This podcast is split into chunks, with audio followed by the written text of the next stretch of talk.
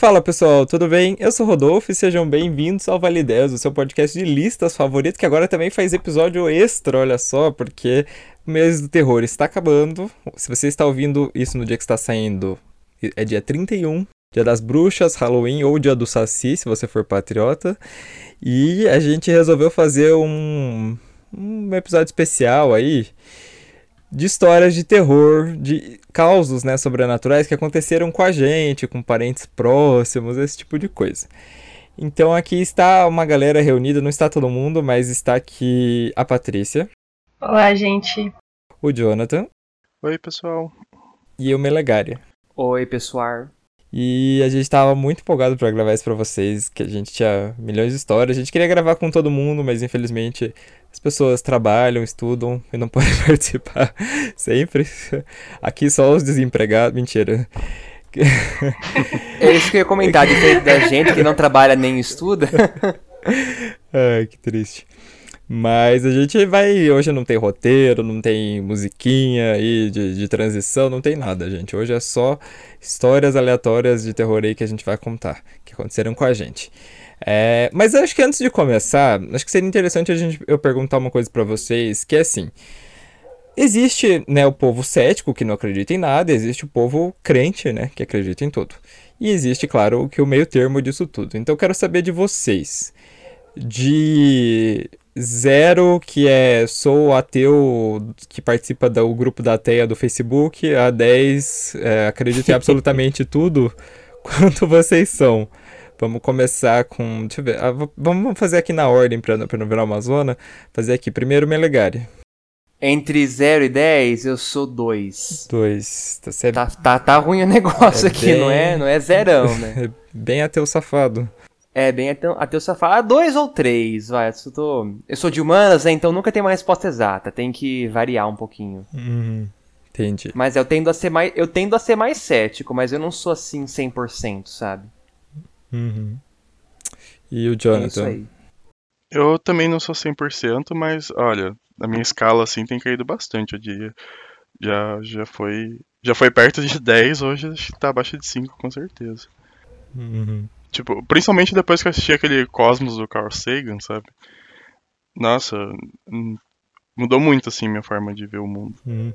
Carl Sagan sempre espalhando a palavra do ateísmo, né? e Patrícia? Olha, eu acho que eu sou a mais crente daqui. Mas também não sou. Eu sou bem meio do muro. Vou pôr um 5 aí na escala, porque eu questiono, mas eu tenho aquele medinho assim, de ah, e se, se existir, né? Então eu, eu vivo em negação. se existir, eu não quero saber que exista. porque eu teria muito medo. É, bom, e assim, por mim, eu já fui 10, 9, assim, com certeza. Mas hoje eu sou uns 4, porque eu, eu caio muito, assim, a minha. Uh, depois que eu passei, assim, um, um período da minha vida, né? Eu fui criado na igreja católica, mas nunca curti. Aí depois de um tempo eu, eu, fiquei sem ir, depois eu fui pro centro espírita, e eu ficava muito, né, tipo, buscando alguma coisa assim. E de repente eu parei de buscar e, nossa, eu vi que isso, assim, ajudou muito a minha vida a parar de buscar as coisas, porque eu parei de ter medo de muita coisa. Eu tinha muito medo de espírito, eu tinha muito medo de demônio, sempre ficava pensando naquela de rezar antes de dormir, e depois que eu simplesmente parei de acreditar nessas coisas, eu parei de ter medo. Então, assim, hoje eu sou um 4 por quê? Porque eu acho que existem muitas coisas que a gente não explica hoje. Não sei se elas são sobrenaturais, não sei. Porém, que algumas coisas estranhas acontecem, elas acontecem, assim, eu não, sei explicar o porquê, assim, sabe? Eu acho que isso também vi muito, assim, sabe? Eu, eu, eu, acho que o, quando você é zero nessa escala aí ficcional que a gente falou, é muito aquela pessoa que vive em completa negação de, de tudo, assim, sabe?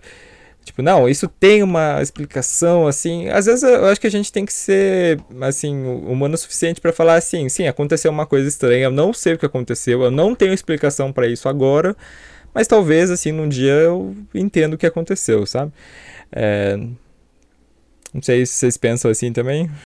Eu, eu penso desse jeito também, né? Porque é o que você falou, né? A gente ainda, por mais que a ciência tenha avançado, né, as observações do mundo, tem coisa que a gente ainda não explica, né? Coisas estranhas que acontecem, né? O, o nome da série, né? Stranger Things que acontecem. E, e, e a gente não tem explicação, né? E eu sou, assim, uma pessoa. Eu sou muito. Uh, apesar de eu ser cético, né? Eu respeito muito as crenças das pessoas. Então, por exemplo, se uma pessoa acredita nisso, eu falo, ah, beleza, né? Se você tem fé que isso aconteça, né? Então as pessoas elas arranjam explicações que para elas tá bom, tá bom, né, cara? Uhum. É, eu concordo também com ambos os Rodolfos. é, eu sou um pouquinho mais religiosa, assim. Eu, eu passei muito tempo sem, sem ir na igreja tal. Hoje eu, eu sinto que eu precisava é, ter uma conexão espiritual com alguma coisa. Mas eu ainda eu não deixei de questionar essas coisas, sabe? Eu ainda considero que pode existir, pode não existir. É, só que me faz bem é, é fazer uma prece, essas coisas assim. Eu acho que é um momento de meditação que eu faço para agradecer pelas coisas que eu tenho ou para sei lá entregar os problemas para outra pessoa, sabe? Faz a entregue para Deus, faz o que você quiser aí.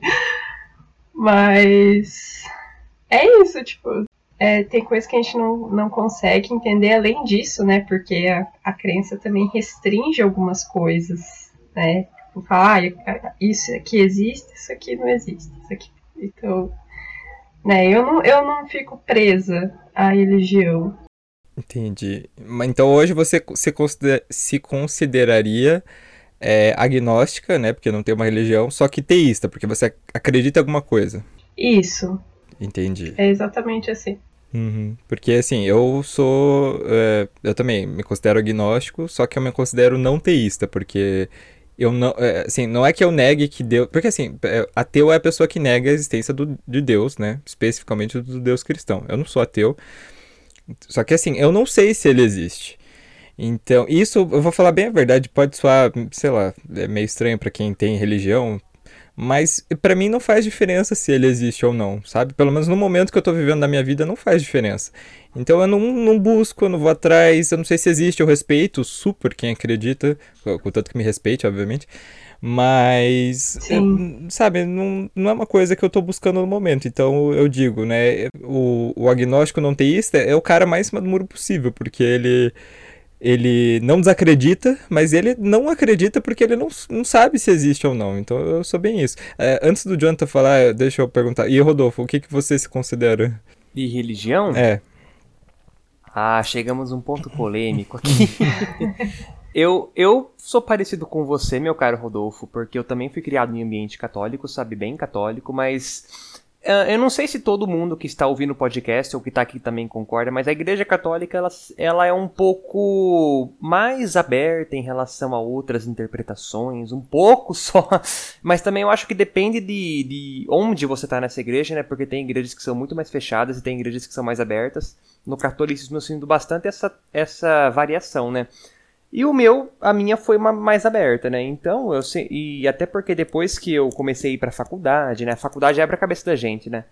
Uh, eu comecei a ir variando essa minha versão do catolicismo, né? Hoje eu sou um pouco mais agnóstico, sabe? A minha, eu creio que existe Deus, um Deus, mas assim, a minha percepção, o, a minha, o jeito que eu concebo esse Deus é bem diferente do que as religiões falam, né? Porque, tipo, sei lá, o cristianismo imagina um cara branco, velho, sentado num trono apontando as coisas, né? Uhum. a, o, o meio geral, né? Eu não, cara, minha percepção é um pouco mais.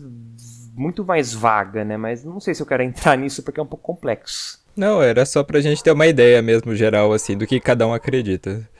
Melegari, uhum. eu acho que a minha visão de Deus é parecida com a sua, assim, porque fazendo biologia, realmente, depois que você entra na faculdade, começo a refletir sobre um monte de coisa e eu vejo Deus muito em, em uma questão mais natureza, assim.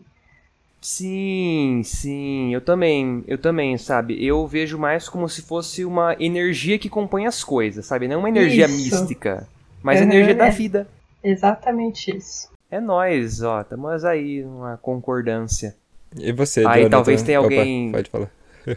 Talvez tenha alguém escutando a gente no podcast que fala: Ah, vocês são todos hereges. Satanista. É. Ateu Uhum. comunista de, de faculdade federal. Abortista também, não esqueça. Se você tiver qualquer apreço por, por liberdade religiosa ou, ou por direitos humanos, você já é, É, tipo ateu comunista, né? É verdade, né? Mas é, é que o que eu vou falar vai ser repeteco, porque eu, é, é muito o que o Menegali falou também. Eu, eu sou teísta, é, eu até falei de ceticismo é mais em função de outras coisas, mais tipo misticismo, mas. é, só que assim, acho que nem também o Rodolfo falou, não é bem o que eu tô procurando agora, então eu vejo que muitas pessoas da minha família, se, vamos supor, né, tivesse como fazer uma prova concreta assim, tipo, agora, assim, Deus existe ou Deus não existe, ou Deus é, tipo, diferente do Deus que você acredita, eu sei que muita gente, sim, que eu conheço da minha família, ia morrer, assim, né, ia acabar o mundo deles. E pra mim, whatever, né, se me provarem que existe ou não existe, a forma que ele tem ou não ou deixou de ter, tipo, a minha vida segue, né, não... E, e também eu não consigo ter aquela concepção que a gente tem aquela imagem de Jesus e eles tentam reproduzir ela daí, tipo, uma versão mais velha dela como o Deus. E aí, tipo, não faz muito sentido. Primeiro com a região que Jesus nasceu, né? A imagem que a gente pinta dele. Principalmente naquelas que pintam ele de olho azul, super tipo. é, Europeu, né? bem branquelão mesmo. não tem palavra melhor, acho muito super branquelão, não faz sentido, né? Então já começa por aí. É, e, e a imagem que eu tenho também não é tão humanizada, né? Eu acredito que é uma coisa que. Até porque eu, eu, eu não acredito exatamente nas histórias de alienígenas que a gente tem. É, todas elas, assim, que me apresentam, eu sempre fico, ai, mas tem uma cara de falso. Mas eu também não, não deixo de acreditar que tem outros seres no universo. E se tem um, um criador do universo, teria que respeitar também outros seres que existem, que a gente não faz nem ideia de como eles são, né?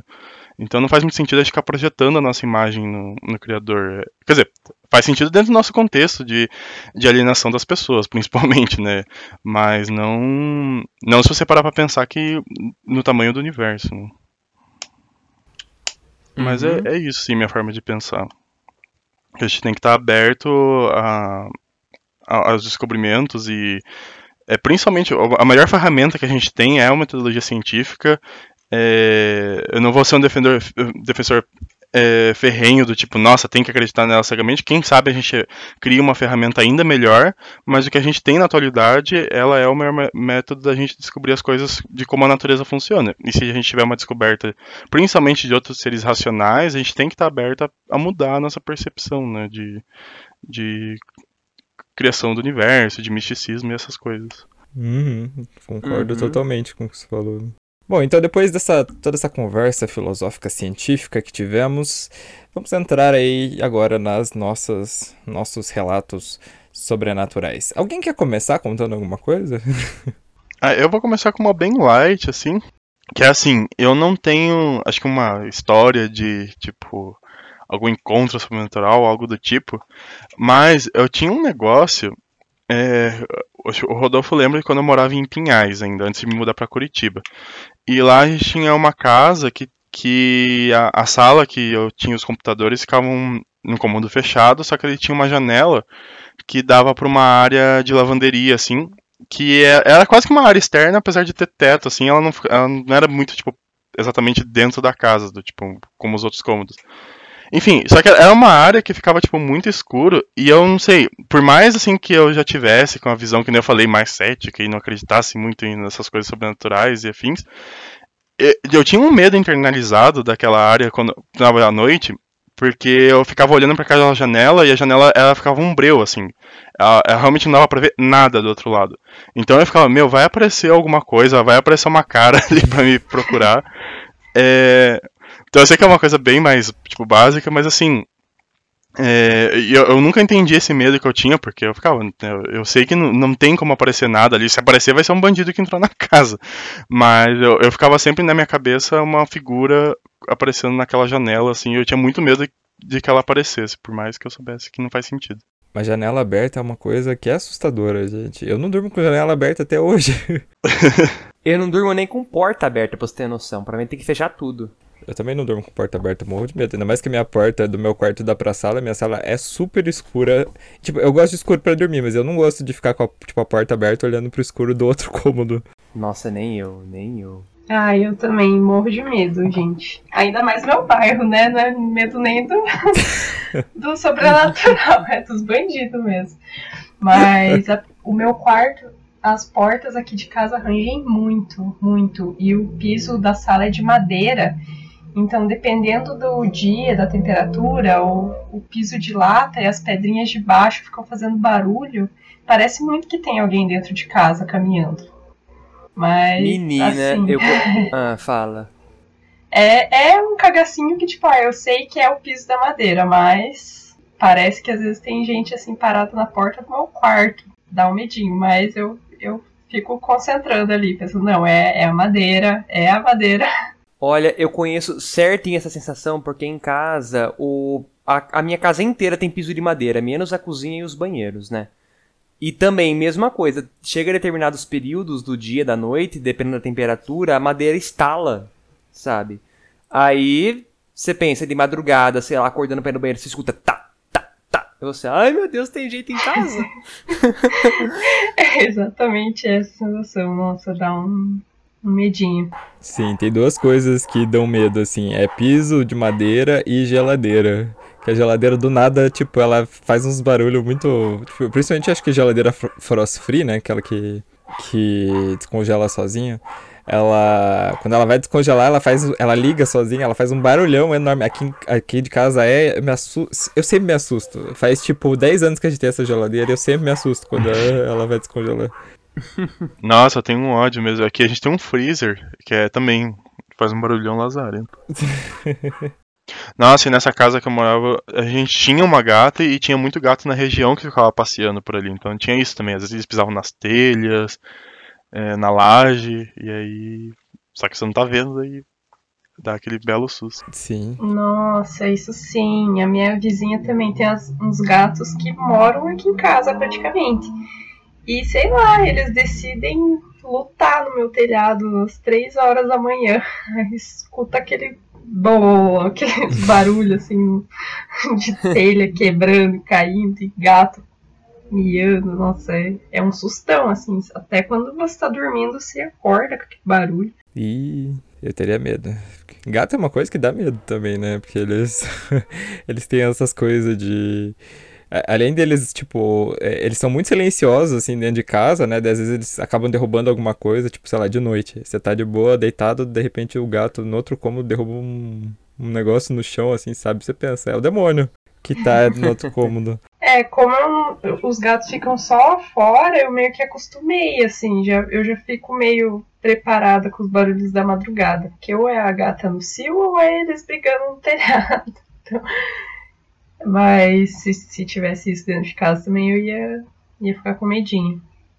Até o- os meus bichos aqui, quando ficam olhando pro nada, dá, dá aquele, qualquer bicho, né? Ele fica, começa a olhar pro nada, tá conversando com você, ele você tá interagindo com o bicho e aí ele do nada olha pro, pro teu lado, assim, pro fundo e fica com o olhar ali exatamente naquele lugar. Dá um, dá um medinho. Sim, sempre dizem, né, que os, os bichos veem as coisas. Aproveitar o gancho que você falou disso, vou contar uma história minha, então. 2014, meu pai trabalhava no, numa empresa, ele trabalhava no turno da madrugada, né, ele, das, acho que das 10 às 6, se eu não me engano.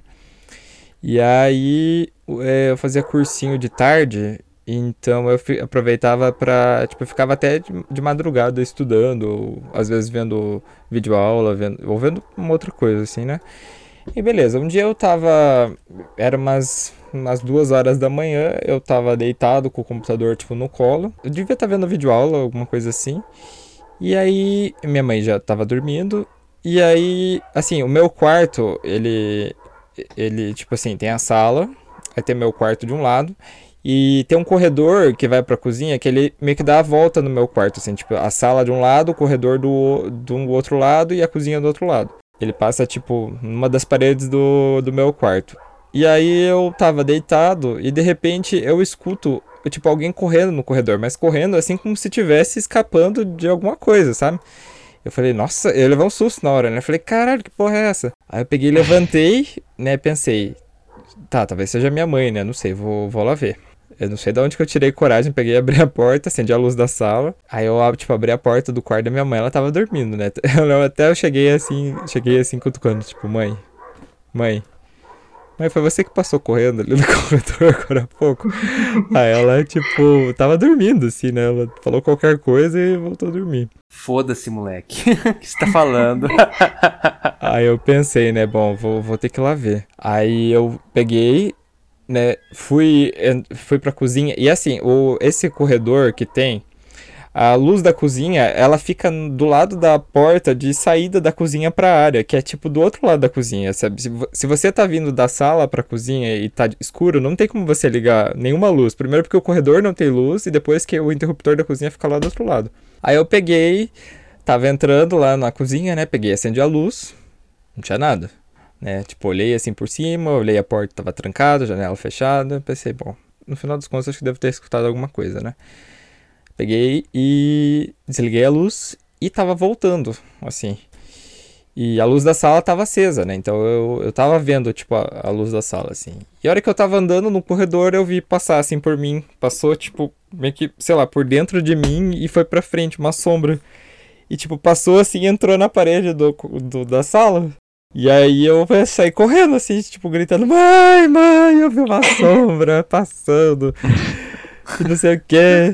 E daí minha mãe, tipo, não, calma, o que aconteceu? Eu falei, eu vi alguém correndo, daí eu fui lá na cozinha e não sei o que, não sei o que. E no final, sei lá, não aconteceu nada, não vi mais, não ouvi mais nada, não sei o que foi. O meu cachorro tava comigo, né? O Bento estava deitado comigo. Ele também escutou quando a pessoa correu, porque ele foi. Porque ele, tipo, ele levantou a orelha assim, né? Ficou naquela posição de, de defesa. Não sei o que foi, mas não voltou, graças a Deus. Credo, nossa, amiga, nossa. eu fiquei arrepiada. Meu. É, foi tenso esse dia. Olha, eu ia me cagar todo se eu tivesse nessa situação. eu ia correr pro meu quarto, trancar, gritar para todos os lados. É. Meu Deus. Eu admirei que você foi checar o que é. É, não sei de onde eu tirei eu coragem. Eu não também. ia. Olha que bra... uma, uma salva de palmas para a bravura desse homem. Olha, parabéns para investigar. Sim, coragem. Não sei de onde eu tirei, mas apenas fui. E aí, tipo, não voltou mais. Assim, ah, tipo, a minha casa, ela é muito antiga. A minha casa, quem construiu foi, foi meu avô antes de ir pra, pra Paranaguá, né? E a gente reformou, a gente adicionou outros cômodos depois, mas a base dela, né, o é, é um terreno assim que eram, eram três, era um terreno tão grande, né, que quando dividiram ficou virou três terrenos diferentes.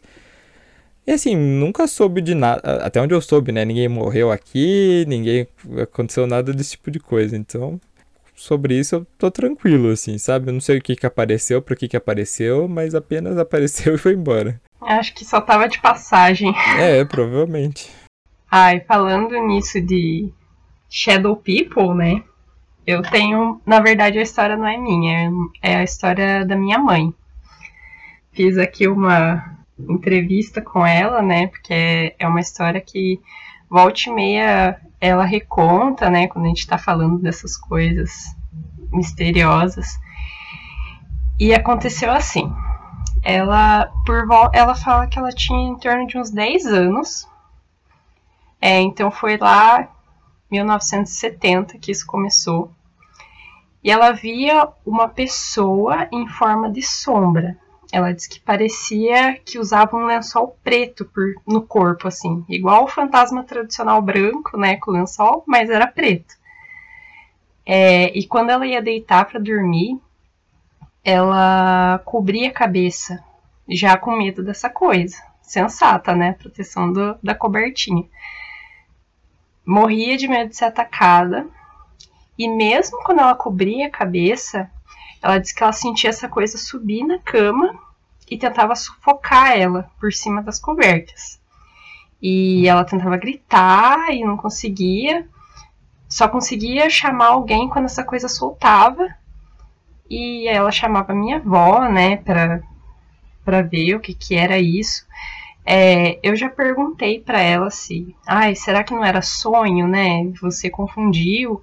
Ela falou que não, que, que ela sabe, lembrava muito bem que ela estava acordada, sabe? Não era que, aquela fase meio pré-sono, sabe? Ela tinha certeza absoluta que não é. Isso que eu ia perguntar se ela tava. se ela, se ela teve paralisia do sono ou não. Então ela não teve. É, tem essas, tem essas coisas. Então, né? mas é que a história não termina por aí. Ah, teve outras, outros momentos.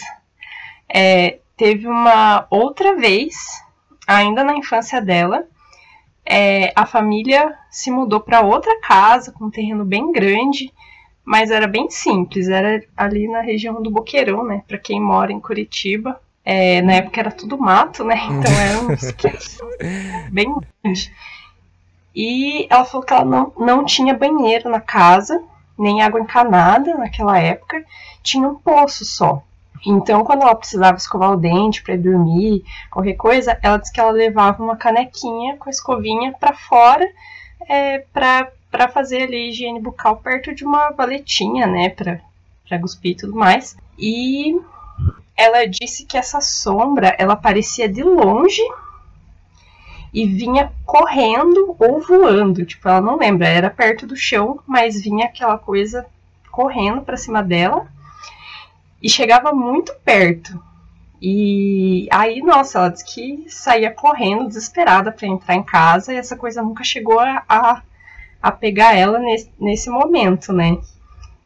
E ela disse que volta e meia, não era uma coisa com uma, muita frequência, mas volta e meia ela continuava vendo essa coisa, e essa coisa, né, tentando atacar ela.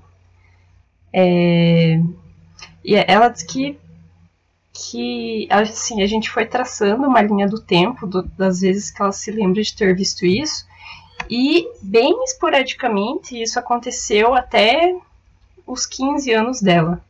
E foram em casas diferentes, né? Ela se mudou outras vezes e e a gente, tipo, né, ela via acordada, via perto de dormir a coisa, tentando sufocar ela.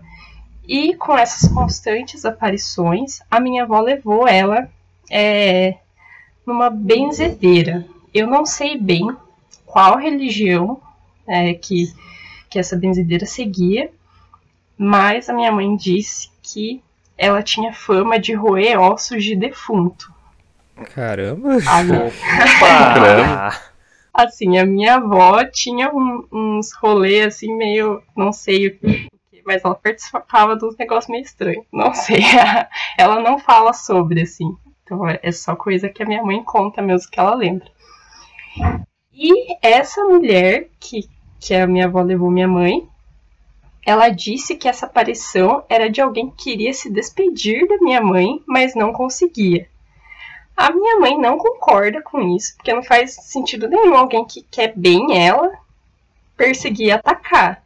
Ela até lembrou que teve um tio dela que era muito importante para ela que faleceu ao, nesse meio tempo, mas ela lembra que ela já via coisa antes, é, então não faz sentido e ele seria a única pessoa que faleceu e que ela queria muito bem.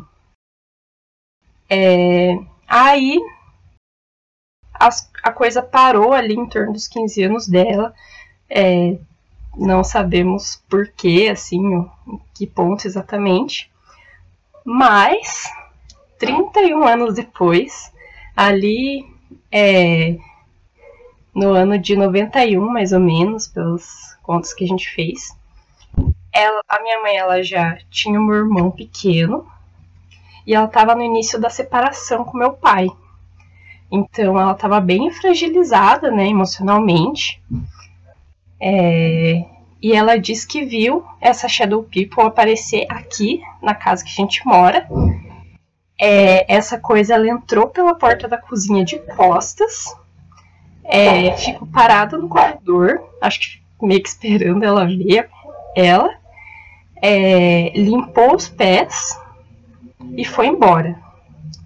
E aqui, inclusive, a minha mãe fala que ela que lembra que, apesar dela ser uma coisa que era só um lençol, ela usava sapato porque ela marcou bem isso da, da coisa tá limpando os pés e ir embora. E bem, isso já faz quase 30 anos, e aí ela nunca mais viu essa coisa. Acaba aqui a história. Que medo. O que, que é o, o homem correndo na casa do Rodolfo do lado disso aí? Que maneira esquisita de se despedir, né? Tipo, eu vou me despedir de você, mas deixa eu subir na sua cama aqui. Deixa, deixa eu ficar parado no corredor te encarando, vai que você entende a mensagem, né? Não, coisa boa definitivamente não era, né? Eu também É, eu não sei o que que a, que a minha avó mexia com o que, assim. É, porque eu, eu sei que eram umas coisas meio pesadas, mas ela, ela nunca seguiu uma linha de religião nenhuma, assim. Agora ela, ela vai na igreja evangélica e não fala dessa fase da vida dela.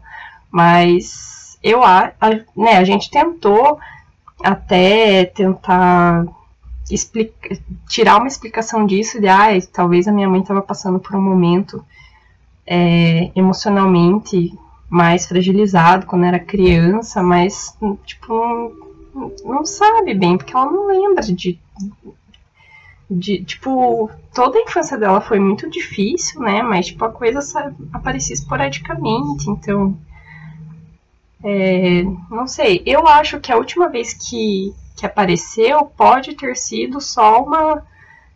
é, a lembrança que voltou ali num momento que ela não estava muito bem. E que parece que a coisa meio que deu um adeus, pai. Eu, eu consegui des- é, desgraçar a sua vida. É, tô aqui limpando meus pés para mostrar que meu trabalho foi feito. Mas não sei, né? Pode ter sido coisa só do, do emocional fragilizado, como pode ter sido, sei lá, o demônio. Verdade. É, eu, eu já ouvi vários relatos assim de Shadow People, mas é, sempre quando a pessoa tá dormindo, né? Quando a pessoa tá acordada e limpando, limpando os pés ainda, eu acho muito, é muito esquisito. Sim. Uhum. Falando em Shadow People, tem uma coisinha pra contar. Conte, conte. Eu acho que é menos, menos assustadora do que os seus, porque assim, eu vou, eu vou contar o que aconteceu, mas depois eu vou contar minha teoria do que aconteceu de forma realista. então vai ter aí uma explicação cética também. Então beleza, foi assim. Eu foi alguns anos atrás, né? Eu não sei se vocês lembram, vocês participaram desse surto coletivo, que foi a época que o, aquele jogo do Five Nights at Freddy's estourou. Vocês conheceram Ah, o jogo? Sim. Nossa, sim. dos bonequinhos, do jump scare, né? Já não era uma coisa interessante. E, mas assim, eu nunca joguei o jogo. ah, Eu já joguei um pouco sim, mas eu nunca cheguei a ter o jogo. Mas eu era muito interessado na história do jogo, porque o jogo tem uma história assim de fundo muito interessante. Então eu assistia muito vídeo de pessoas jogando o jogo, né? Então nesse vídeo as pessoas se aprofundaram bem no jogo, né? Eu tomei muito susto, porque o jogo né, só tem susto naquela merda. Então você fica um pouco traumatizado com os sustos, né? Mas beleza, né? Eu fiquei um tempão vendo vídeos assim. Aí, ok. Chegou um dia, né? Eu fui dormir, tranquilão, né? Aí eu acho que em algum ponto da madrugada eu acordei, né? Pra fazer xixi, não sei. Ah, a questão é que eu voltei pra cama, me virei pro lado da parede e a minha cama é encostada na parede, né? Então, assim, tem o quarto, ela é encostadinha, né? Então eu me encostei, virei pra parede e apaguei a luz, né? Demorou um pouco pra eu cair no sono, né? Mas assim, eu lembro que em um ponto eu escutei a seguinte coisa bem do lado da minha cama. Hum. Eu escutei essa respiração. Você imagina o quanto que eu fiquei paralisado naquela cama. Eu falei, meu Deus, meu Deus, meu Deus! Jesus Cristo, Jesus amado, eu achei que era o bicho do, do Five Nights at Freddy's, porque, né, eles são, são robôs, né, com gente morta dentro, dá um spoiler aí. Então eu achei que fosse, né? Eu fiquei uns 10 minutos parado na minha cama, acordado em pânico, não sabendo o que fazer, porque eu falei, tem um bicho aqui, né? Tem um bicho aqui. Aí, devagarinho, eu fui virando, devagarinho eu fui, eu fui com a minha mão até a, o disjuntor, tem um disjuntor do lado da minha cama, só que eu demorei 20 minutos pra chegar até nele. Aí eu liguei a luz eu não vi nada, né? Mas eu fiquei com medo de dormir em casa por dois, du- duas semanas. Foi isso. Aí, é a minha teoria é o seguinte, porque assim, ah, quando a gente tá dormindo, não sei se vocês já perceberam isso, quando você fica só com um ouvido, ah, você sabe, você deita de lado, você fica com um ouvido tampado e com o outro ouvido livre, né? Você não escuta muito bem de onde que vem o barulho das coisas, né? Eu lembro que uma vez teve um barulho em casa, eu tava tentando tirar um cochilo, eu achei que fosse de um lado da casa, mas foi do outro, sabe? Porque eu não percebi direito. Aí o que acontece? O quarto dos meus pais é perto do meu, né? E o meu pai, quando ele bebe um pouquinho mais, ele, ele ronca. Então, que que eu pensei? Eu deitei, eu tava deitado de lado, né? O meu ouvido não entendeu direito de onde que tava vindo. Eu achei que tava vindo do meu lado, quando na verdade veio da, ca da cama do meu pai. Né? Ele respirando mais pesado. Não sei, né? A questão é que eu acendi a luz não tinha nada e nunca mais me assombrou esse treco, então deve ser isso aí mesmo. Esperamos que seja seu pai mesmo. Mas nossa, um barulho assim no ouvido. Ai, credo. Eu nunca ouvi, eu nunca passei por isso de, de tipo, meu ouvido escutar um barulho de outro lugar. Sério, nunca passei. Sabe, nunca não em outro lugar, que você não sabe direito de onde vem, sabe? Então parece que você não sabe se tá perto ou se tá longe, sabe? Sim, eu, eu até entendi, mas, mas mesmo assim, tipo, comigo pelo menos nunca aconteceu. Agora deixou a, a pulguinha atrás da orelha. A pulguinha atrás da orelha. Então, né, eu, eu não sei, pra mim pareceu bem perto, né? Mas também, por exemplo, como eu tava quase dormindo, a pessoa tava, já tava meio tonta de sono já, né? Vai saber se às vezes exagerou no som. Né, nunca mais me assombrou. Então, assim, conforme o tempo foi passando, eu fui ficando com menos cagaço. Eu fui analisando isso e eu falando, é, talvez não tenha sido um bicho mesmo. Mas olha, eu já fiquei com bastante medo. Depois desse dia eu demorei pra dormir tranquilo, sabe? Eu acendia a luz toda hora no meu quarto, sabe? Como cada vez que eu escutava alguma coisa. Agora, se soma isso com, com a minha madeira da minha casa que estrala. Você imagina eu tentando dormir nessa casa, eu não dormia. Ai, amigo, eu, eu- eu- vou falar um negócio, só, mas é pra rir agora. Quando você fez o barulho, eu pensei, mano, era uma vaca. Era uma vaca do lado dele. Socorro, tem uma vaca no meu quarto. Não, vai. vaca fantasma, mano, tu sabe. Vaca fantasma. Olha, eu sou do interior, pode, pode, eu sou do interior paulista, pode ter umas lendas assim, né? A lenda da vaca fantasma. Ah, ó, eu, eu, eu já falei, né? Eu sou do litoral. E o pessoal sempre conta muita lenda de cavalo fantasma. Isso eu já ouvi várias, assim, várias, várias, várias. Nunca vi nada, né? Nunca nem presenciei, assim, mas o pessoal antigo sempre falava de, de animais fantasmas, assim, cavalo, que, que ficava rondando casa, esse, esse tipo de coisa. É, não sei, né? É, A gente cai naquela coisa do se o animal tem espírito ou não tem, né? O que que seria um fantasma de um animal, né? O que diabo seria um fantasma de um animal no, no final das contas? E também não, não tem, né, explicação pra isso. Uhum. É, ó, vou contar uma história agora da minha avó. Coitadinha da minha avó. A minha avó, ela. Já falei, né? Sou do litoral. Minha, minha, minha família é toda de Paranaguá. E a gente também tem casa na praia. Você que é do Paraná, a gente tem casa em Pontal do Sul, que é um dos balneários de Pontal do Paraná. Que é o balneário, assim, mais longe da- de tudo, assim, mais assustador quando, no- fora da temporada, porque, tipo, assim, na nossa rua tem- ainda tem bastante casa, a gente mora perto da avenida, mora perto do mercado grande, de restaurante e tudo mais. Mas se você anda um pouco mais pra lá, começa a ter aquelas casas assim, pingada, começa a ter bem mais matão, assim. Então é, é fica um clima estranho, assim, de você ficar passeando por lá. Aí a, a, a gente, assim, a, a gente tinha um, um terreno com, com uma casa só. E depois que, né, que te- teve a partilha do terreno, meu irmão mais novo do meu avô fez uma casa do lado. E o irmão mais velho fez uma casa na frente, no mesmo terreno. E aí, quando o irmão mais novo faleceu, quem comprou a casa foi meu avô. Então, ele deixou né, a casa original, né, a primeira, que era dele, para os filhos e ficou com a casa que era do irmão dele, do irmão mais novo.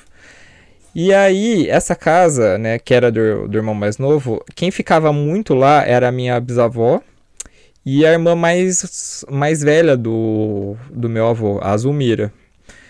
E ela era uma pessoa. Essa Zulmira eu não conheci porque ela morreu assim no mesmo ano que eu nasci. Mas diz- diziam que ela era assim, uma pessoa meio, meio difícil. Tá, tudo bem. E daí, a, quando eles. Quando meu avô e minha avó foram lá comprar, né, a casa, é, eles começaram a, tipo, presenciar coisas estranhas, assim, acontecendo, sabe? Aí, assim, que nem a minha avó falou que, é, assim, no primeiro dia que eles dormiram lá, ela acordou de madrugada. A minha avó tem muito insônia, coitada. Ela acordou de madrugada E ela falou que viu, viu o meu tio, né, meu tio avô, irmão mais novo do, do meu avô, junto com a irmã mais velha dele, estavam os dois olhando meu avô dormir. Tipo, ela acordou e viu isso, assim, do nada. Só que ela não ficou com medo, nem nada, porque era um parente, né? Ela conhecia a vida inteira. E a minha avó, ela, a minha avó, ela, é, ela é bem católica, só que ela acredita muito no, no rolê dos espíritos, assim. Ela é uma pessoa, minha avó é muito espiritualista, sabe? Então ela, sei lá, na hora ali viu, agradeceu a presença deles, que estavam ali olhando meu avô e pronto, né? Pensou que não ia acontecer mais isso. Só que começaram a acontecer outras coisas. E outras pessoas que estavam, que, que iam ali na casa da, da minha avó e dormiam lá, começavam a presenciar coisas também. O meu tio falou que ele dormiu. É, a casa tem dois quartos, né? Tem o quarto que dorme os meus avós e tem o quarto, o quartinho, né? Que a gente chama que é o outro quarto. Aí toda vez que que tem visita lá na casa da minha avó, o pessoal dorme no quartinho. E eles falaram que, tipo, é super normal. Eu nunca presenciei isso, graças a Deus, mas eles falaram que é super normal você tá dormindo e de repente as coisas começarem a, tipo, cair das prateleiras, o ventilador ligar sozinho, esse tipo de coisa. E uma vez quando eu era criança, isso eu também tenho na minha memória muito clara. A... tava dormindo lá com a minha mãe e a minha mãe, ela não gosta de escuro, né? Minha mãe sempre deixa, tipo, a porta entreaberta e a luz do corredor acesa quando, ela, quando a gente dorme, assim, na, nas casas de praia. Aí eu acordei de madrugada e eu vi também, passando o irmão mais novo do, do meu avô, passando no corredor, assim, do jeito que ele sempre passava, assim, ele, ele sempre tava de, de roupão laranja, assim, eu lembro, e pantufa. E eu vi ele passando assim de madrugada e indo da sala pra, pra cozinha. Aí até contei pra minha mãe no outro dia, né? Ah, eu vi o tio. A gente chamava ele de tio Neco. Eu vi o tio Neco passando aqui. Daí minha mãe, tipo, ah, coisa de criança. Daí minha avó, não, porque as crianças vê espírito, velho. Pelo amor de Deus, vamos mandar benzer, vamos mandar rezar já. e aí, né, é, aconteceram mais. Aconteceram outras coisas, né? É, acho que tem mais duas que, que merecem contar. O, um meu tio, né, irmão da minha mãe, uma vez estava tava lá sentado na área. Isso de tardezinha, assim, sabe? A minha avó acho que tava. Tinha ido no mercado, alguma coisa assim, e meu avô tava atrás da casa, né? Que meu, meu avô, assim, eu, eu não sei de vocês quem tem avô ainda, ou quem tem parente mais velho. Meu avô é daqueles que ele não consegue ficar parado. Então, tipo, ele precisa estar tá cortando uma grama, ele precisa estar tá pintando um muro, ele precisa estar tá fazendo alguma coisa, senão ele não sossega. Aí ele sempre tá cortando a grama. Tipo, toda vez que a gente chega lá na casa, ele tá cortando a grama. Ele tava cortando a grama lá de trás. E aí o meu tio sentado lá na frente começou a ouvir uma briga dentro de casa. Tipo, grito e panela batendo não sei o que. Aí ele falou, né, não, tipo, ele foi, ele, tipo, levantou, começou a entrar, porque, tipo, a garagem, assim, tem uma entrada da garagem que vai pra cozinha. Ele começou a entrar lá, quando ele parou para prestar atenção, ele ouviu a voz da irmã mais velha do meu avô, e a voz da minha bisavó, que as duas que brigavam bastante, assim, em vida. E ficavam gritando uma com a outra, não sei o que. E as duas estavam brigando lá na cozinha da casa da praia. Ele, meu tio é bem medroso, pegou e saiu correndo. E não ficou lá, tipo, não foi lá ver. Não foi lá dentro da cozinha ver o que estava acontecendo. E por fim, daí, né, antes da minha avó é, mandar benzer a casa mesmo, né, ela foi lá, chamou o padre da, da paróquia lá do, de Pontal para ir lá benzer e tudo mais. Ela um dia estava voltando do mercado e tava entrando assim na. Tava entrando em casa, tava indo em direção à garagem, né, pra ir pra cozinha, quando alguém jogou tipo um galão de. desses de água, de 20 litros, vazio, na direção dela, assim, sabe? Tipo, jogou da garagem na direção dela. E aí ela pensou, né, que foi o meu avô, que, sei lá, não viu que ela tava vindo e tava jogando as coisas para fora, jogando lixo para fora e não viu, né, que ela tava chegando. Aí ela foi lá, tipo, entrou em casa, tipo, chamou, né? Meu avô falou, pô, eu tava passando ali, você jogou o galão em mim, você não me viu. E de repente sai meu avô de trás da casa. Tipo, não tem nem como ele acessar assim por dentro, porque a, a janela da cozinha, ela não é aquelas janelas que de, de correr ou de abrir, ela é aquela janela, não sei se você sabe, aquela janela bem antiga que tem um gancho que você puxa e ela tem várias várias vidros assim que vão abrindo, assim, não tem como uma pessoa passar. E aí, né, meu avô saiu tipo, oi, tudo bem? Eu tava lá atrás da casa, o que aconteceu? Aí minha avó falou, não, alguém jogou um galão aqui de água em mim. Aí eles ficaram meio assim, né, minha avó, não, vou chamar o padre. Chamou o padre, o padre foi lá, benzeu, né, e falou assim, olha, é... eu acho que a sua sogra, né, e a sua cunhada, elas eram muito apegadas com essa casa. O seu cunhado também, né, o irmão mais novo do meu avô. É, então, assim, eu, eu, eu benzi aqui, mas peça para os seus familiares não ficarem falando o nome deles aqui. Aí minha avó chamou a gente, tipo, chamou a família e falou assim, olha, não quero que vocês falem o nome da Zumira, do, do tio Neco ou da, da minha bisa, né, a dona Rosinha aqui dentro. Porque aconteceu isso, isso e isso. E seria bom, né, que a gente não ficasse chamando esse tipo de coisa aqui, né, porque eles já morreram, eles têm que descansar. E aí ficou meio que um combinado na minha família, assim. Hoje a gente. Hoje nunca mais aconteceu nada, mas a gente não fala o nome deles lá dentro, da casa da minha avó. Uau! Amigo, meus pelinhos do braço estão todos arrepiados. Essa não é uma história que me assusta, assim, eu vou falar porque são parentes meus, assim, sabe? Eu, eu, eu lembro, assim, claramente de ter visto o tio Neco, porém eu não senti medo na hora. Se eu, acho que se eu, visse, se eu visse ele hoje, talvez eu também não sentisse. Apenas, assim, deixei o rolê acontecer e hoje a gente. Hoje a gente até, até brinca com essa história toda, né? Mas mas eu, eu fico pensando assim que, que sempre tem isso, né? Porque é, velho tem uma coisa que é, são muito apegados aos bens materiais. Pelo menos da minha família o pessoal é muito assim. Então, tipo, acho que tem chances de isso com outras pessoas, assim, acho que tem chances de acontecer de novo ainda, se duvida. É, a sua história me lembrou muito que, é, essas coisas de impressões que ficam no ambiente, né? De, de pessoas. Que é, faz sentido com o que o padre falou, né? Que ah, a pessoa é apegada à casa, né? Mas de um ponto de vista mais energético, né? Que a energia da pessoa permaneceu na casa e, e daí os familiares têm as, essas lembranças, né? Das pessoas caminhando pela casa e, e isso volta, né? Uhum. Mas é esse tipo de coisa que me deixa com, com o pezinho para trás sobre acreditar ou não se existem fantasmas e tudo mais. Pois é. Gente, a Patrícia tá falando de impressão. Eu vou, eu vou falar aqui, eu vou, vou trazer um conteúdo bem rapidinho, rapidinho para vocês, juro. Mas é porque, não sei se vocês sabem, existe tipo uma classificação de fantasmas, gente. Sim, existem cinco tipos de fantasma ah. classificados.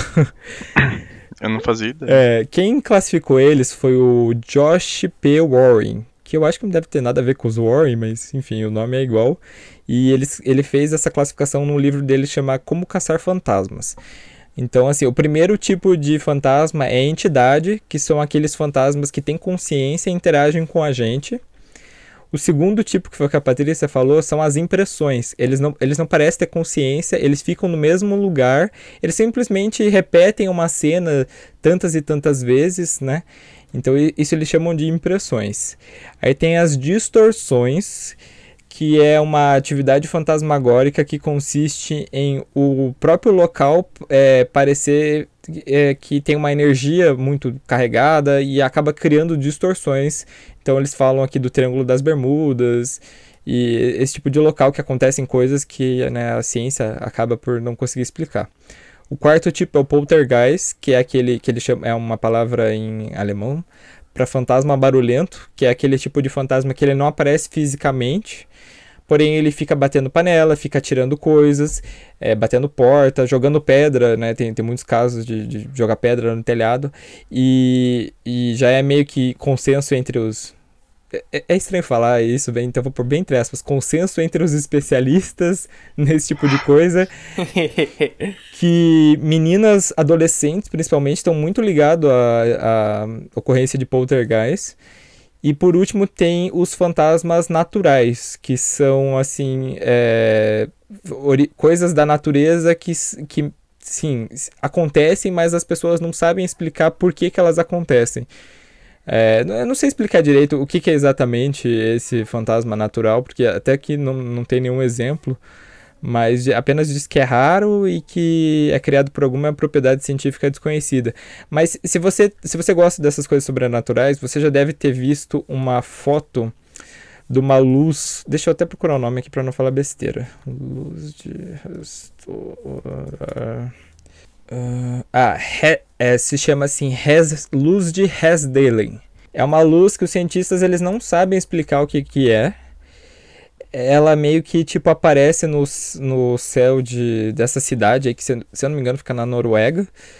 E quando as pessoas tiram foto dela, ela cria até um espectro assim de luz embaixo, e isso é classificado como um fantasma natural, porque é uma coisa que tipo eles não têm explicação, é uma coisa que acontece, eles não têm explicação, eles imaginam que seja algum fenômeno da natureza, porém eles não sabem o que, que é.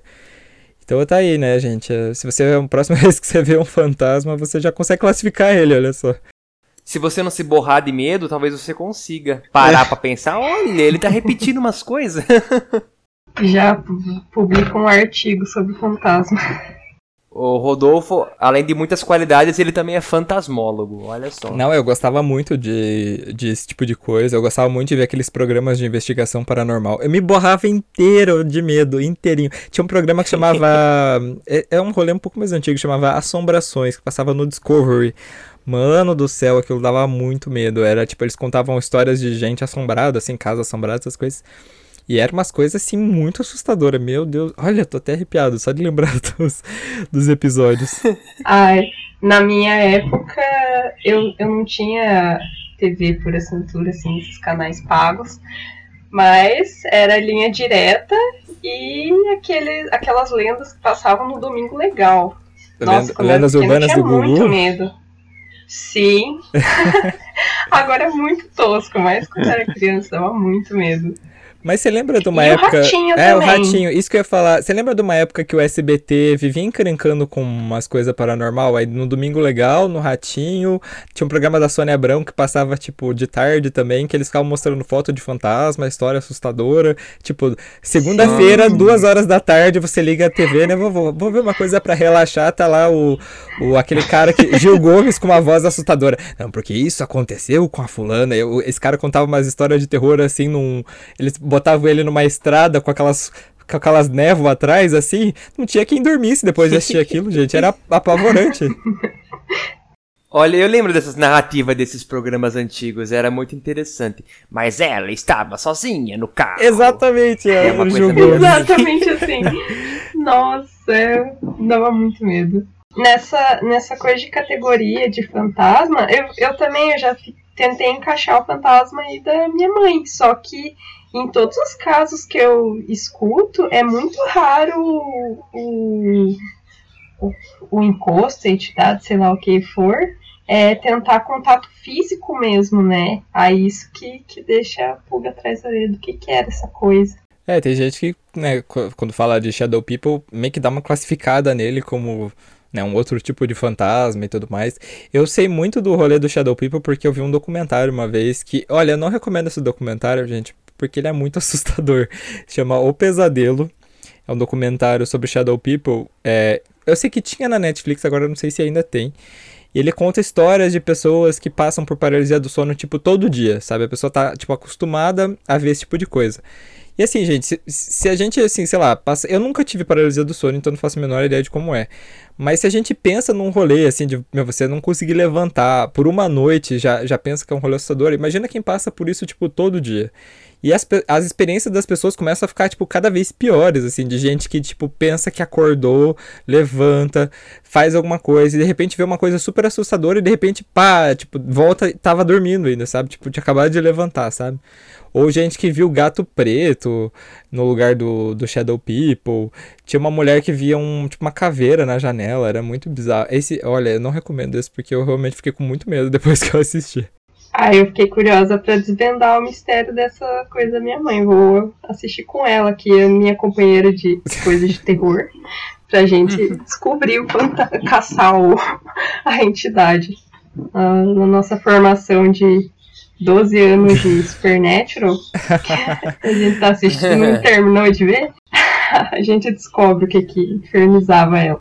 Não, é, vai que ela, tipo, vai que ela vê alguma coisa, né, no, nos filmes e, e, tipo, pensa, não, eu também já passei por isso, né, daí vocês já começam a desvendar um pouco melhor, né. Aí já fica mais palpável, né? Ah, então você podia ter paralisia do sono em alguma fase da sua vida. Ah, que bom, não é o demônio. Pois é. Ai, ai. Eu agora quero contar uma história que o Jonathan tava junto, que é a história do, da festa do Gabriel, Jonathan. Na festa do Gabriel. Ah, nossa! É, eu falei de que não tinha nenhuma coisa sobrenatural, é porque eu esqueci. Porque agora que falou, nossa. Ele tá em, verdade. o Jonathan tá em negação com essa história, porque ele tava junto, ele viu as coisas que eu vi. Sim. Assim, gente, uma vez, né, a gente tava na sétima série, aí um amigo nosso, o Gabriel, que escuta aí, inclusive, Gabriel, abração pra você, ele falou assim, ah, vamos fazer uma festa de Halloween na minha casa? Pô, vamos, beleza. Aí fizemos lá a festa, mas tipo, nada, assim, gente, a gente era ad- pré-adolescente, devia ter uns 12, 13 anos. Tipo, cada um com uma fantasia, comida, refrigerante, essas coisas super básicas, né? Aí a gente tava lá, assim, de boa. Aí chega uma menina, não vou falar o nome dela, é, que ela, ai, porque eu, eu sou médium, eu não sei o quê, sou bisneta de bruxa, vou fazer. Começa com essas histórias, já acho estranho. Não, isso ela não falou, eu tô só zoando. É, Mas era nessa linha, né? É, é, exatamente. Ai, vamos fazer jogo pra, chamar, pra conversar com o espírito? Aí eu fiquei assim, né? Tipo, que, por que, que a gente vai fazer isso, né? Eu acho que na época eu ainda era católico, né? Então frequentava. E, tipo, a- assim, é, por mais que tenha uma galera católica que, assim, entenda o rolê do espírito, pelo menos a minha mãe, ela diz sempre que ela não acredita. Então eu tava mais, assim, na, indo no caminho dela, né? Então, tipo, ela não acredita. Mas se você não acredita, não quer dizer que você tem que abrir espaço pra, tipo, sabe, atrair alguma coisa. Então, tipo, ficou aquela coisa, né? Vamos fazer, vamos fazer, vamos fazer. vamos fazer. Aí tá, a gente, a gente, eu não sei quantas pessoas a gente tava, devia estar umas 8, 9. E aí a gente, tipo, sentou numa mesa, assim. Aí a gente pensou, vamos fazer jogo do copo? Não, jogo do copo é muito assustador. Vamos fazer o quê? Jogo do compasso. Daí ninguém tinha um compasso. Aí vamos fazer jogo da caneta. Aí beleza, vamos fazer jogo da caneta. O jogo da caneta, gente, ele é, ele é igual ao jogo do copo, assim. Só que o que, que você faz? Você deixa, tipo, a caneta no meio, todo mundo põe o dedo em cima da caneta no meio. E aí você solta e a caneta, tipo, vai girando até chegar nas coisas, assim, sabe? Então, tipo, ela vai caindo nas, nas letras, vai caindo no sim ou no não e tudo mais. Beleza, vamos fazer o jogo da caneta. Aí a gente tava lá, né, assim, no começo tava todo mundo zoando, brincando, que- de tal coisa, assim, né, de não tava acreditando muito. Aí eu lembro que uma hora, assim, eu não, não vou lembrar exatamente porque, gente, faz mais de 10 anos. Mas eu lembro de. Eu tenho flashes, assim, de coisas, de algumas coisas que aconteceram. Eu lembro que uma hora um amigo meu perguntou se tinha alguém ali e caiu no sim. E aí, eu sei que a gente tinha escrito uns números, assim, do, do lado, né, das letras, o, do outro lado, números. E aí a gente começou a perguntar de zoeira, assim, é, tipo, ah, quanto que é, quanto que é tanto mais tanto? E aí caía no número certo. Ah, quanto que é tanto menos tanto? Aí caía no número certo. Qual que é a idade de fulano? E aí caía no número certo. E daí aquilo foi, foi me dando uma pequena agonia, né? Eu falei, bom, tá, as coisas estão acertando, né? E aí eu lembro que assim, um amigo meu perguntou: "Vo- Você tá aqui nessa sala com a gente? A gente, eu lembro que a gente tava na. Ele tinha tipo um, um salãozinho de festa na casa dele. Ele, ele é bem rico. E aí caiu assim, tipo, no sim. Aí a gente ficou, né, pô, ele tá aqui. Aí perguntaram assim: Você pode dizer a inicial da pessoa de quem ele tá do lado? E aí caiu no R. Só tinha eu de R naquele lugar. Aí eu fiquei, né, com o cu trancado falando português, claro. Eu pensei, bom, eu falei, gente, eu não quero mais brincar disso. Até porque eu tava, tipo, eu tava na ponta da mesa, então não tinha ninguém, tinha, tipo, só uma pessoa só de um lado meu, do outro não, não tinha. Então eu pensei, bom, se ele tá aqui, ele tá aqui do meu lado mesmo. É, eu falei, gente, eu não quero mais brincar. é, vamos terminar isso aí de algum jeito, vamos pedir pra sair, vamos dar um jeito. E aí eu, assim, o meu amigo falou assim: Ah, beleza. é, Gabriel, se eu estiver contando errado, depois você me corrige, porque eu realmente eu não lembro de, de- todas as coisas.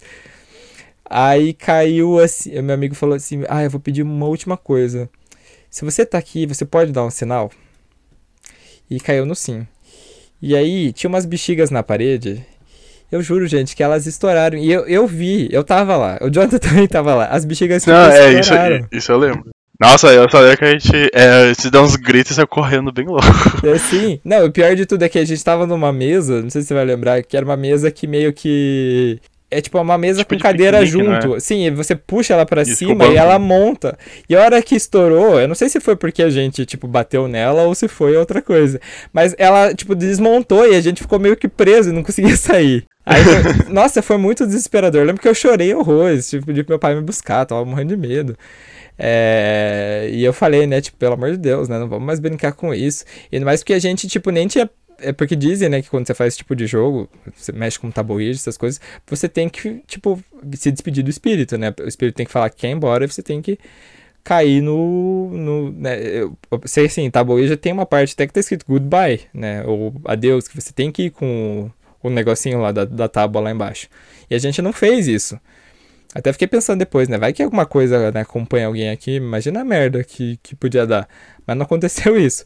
O que aconteceu que eu lembro e que eu queria muito, muito, muito achar essas fotos. Gabriel, se você tiver, por favor, me manda, que eu vou, eu vou pôr eu vou pôr no Instagram do podcast. Que a gente tirou umas fotos depois. Que, tipo, eu lembro que eu lembro de duas fotos. Eu lembro que uma foto do céu que a gente tirou, o céu saiu laranja Parecia que tava em negativo, assim, mas não era bem negativo. E deu uma foto que a gente tirou todo mundo. Saiu todo mundo, tipo, muito estranho, com, com os olhos tudo zoado, assim. E eu lembro que um amigo nosso saiu sem, sem a perna. E o outro saiu sem um braço, tipo, na foto. Como se, tipo, não como se tivesse sido cortado, como se tivesse sido, tipo, apagado, assim, sabe? O braço e a perna. Eu fiquei tipo, caralho, que porra é essa, mano? Pai veio me buscar, meu pai foi me buscar porque eu não queria escalar. Ai, gente, e essa é a história de por que, que você não deve fazer esse tipo de coisa, né, com espírito. Rodolfo, você tá cheio das histórias hoje, hein? Eu tenho muita Meu história, Deus, tá aí amigo. outra bacana. Outra história interessante. Nossa, eu tô surpreso também. Mas assim, não sei se meio zoado, né? Porque, por exemplo, a gente já viu, né? Casa assombrada, lugar assombrado, né? Pode acontecer da pessoa chegar na casa e falar, ah, vamos ver se tem fantasma, e do nada aparece um? Pode acontecer essas coisas? Não sei. Sem ter manifestado antes de outras maneiras? É porque eu acho que tem espíritos que, tipo, sei lá, quando você vai numa casa que é assombrada, provavelmente tem um espírito, né, que tá ligado lá. Agora, quando você, sei lá, brinca com um tabuleiro, eu já ouvi isso de médiums e outras pessoas, eles dizem que é como se você abrisse o portão da tua casa e colocasse uma placa, assim, escrito conver... entre vamos conversar, assim, sabe?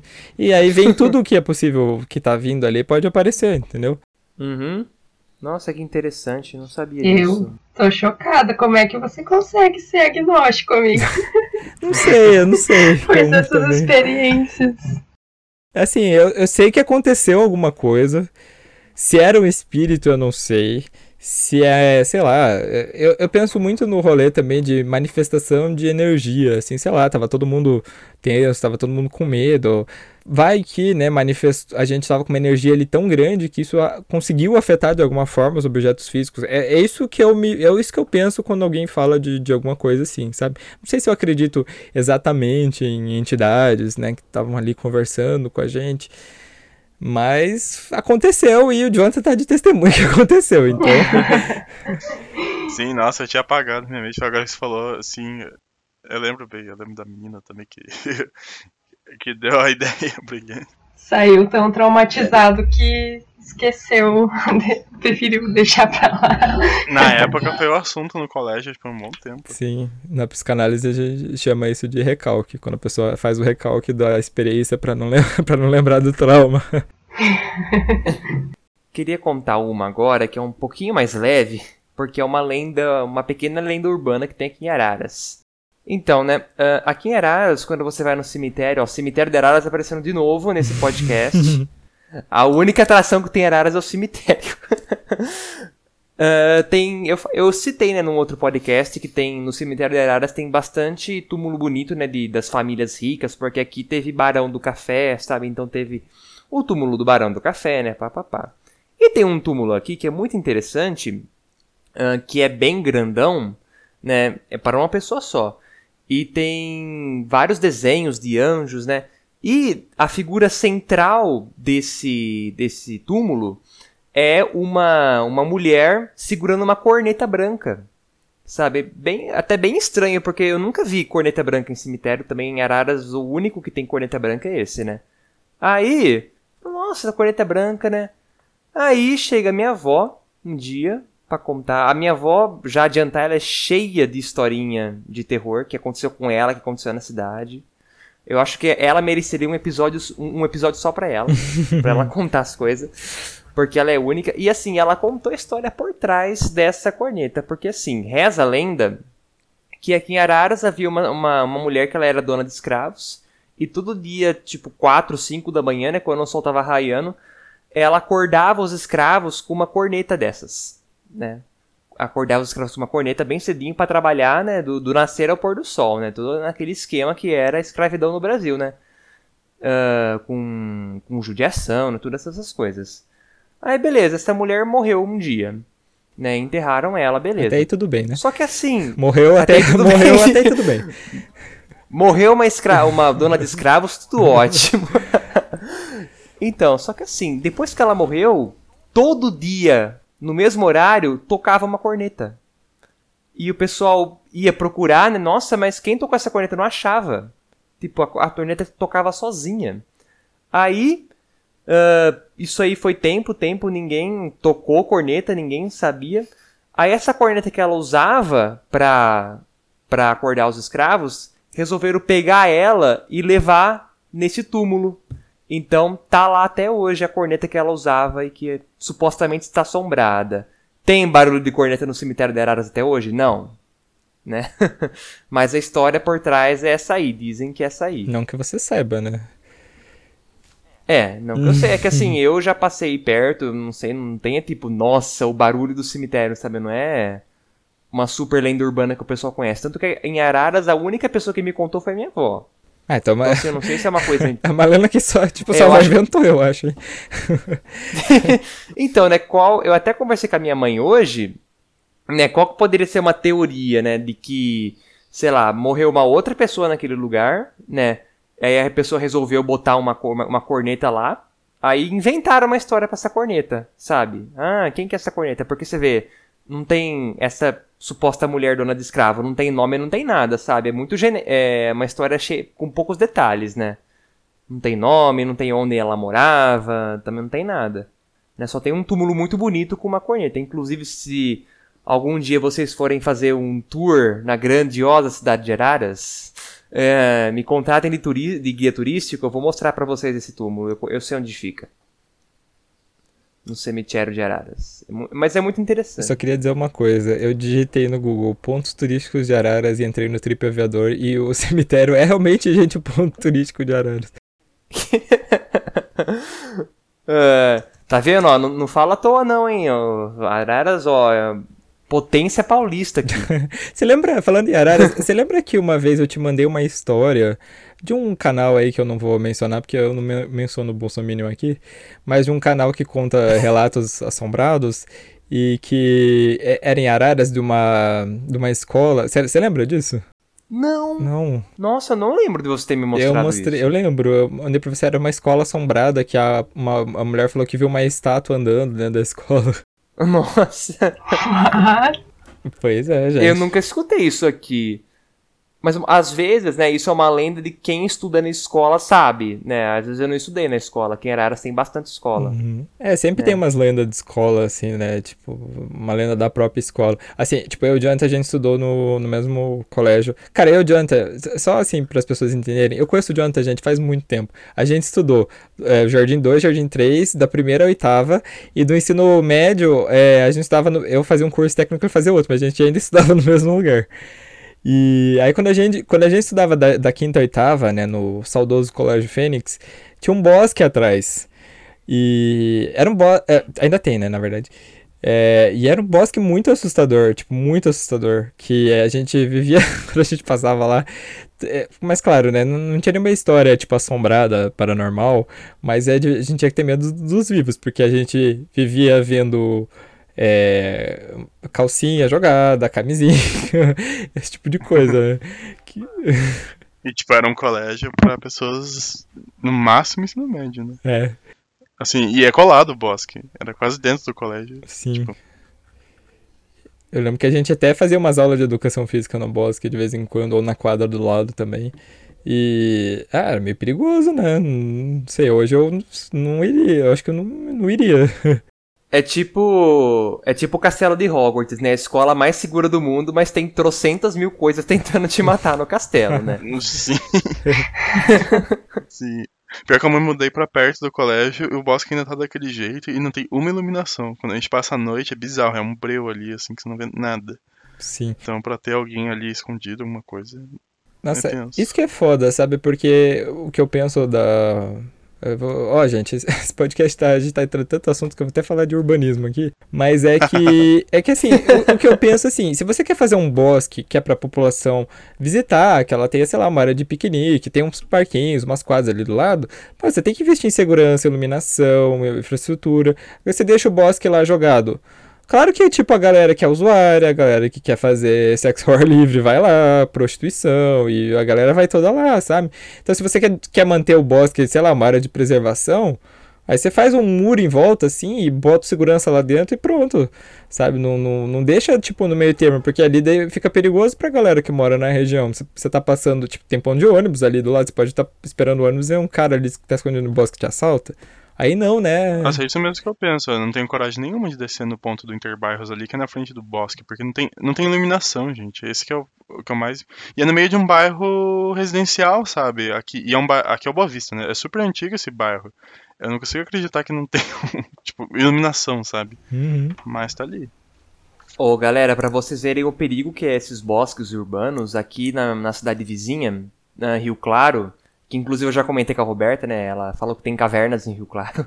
Ah, tem um bosque que é uma. É bem grande assim, é bem colado na, na, na cidade e é uma área de preservação, né? Gente, isso aí não é história de terror, isso é de verdade. Nos anos 90 teve um assassino de criança que se escondia nesse bosque.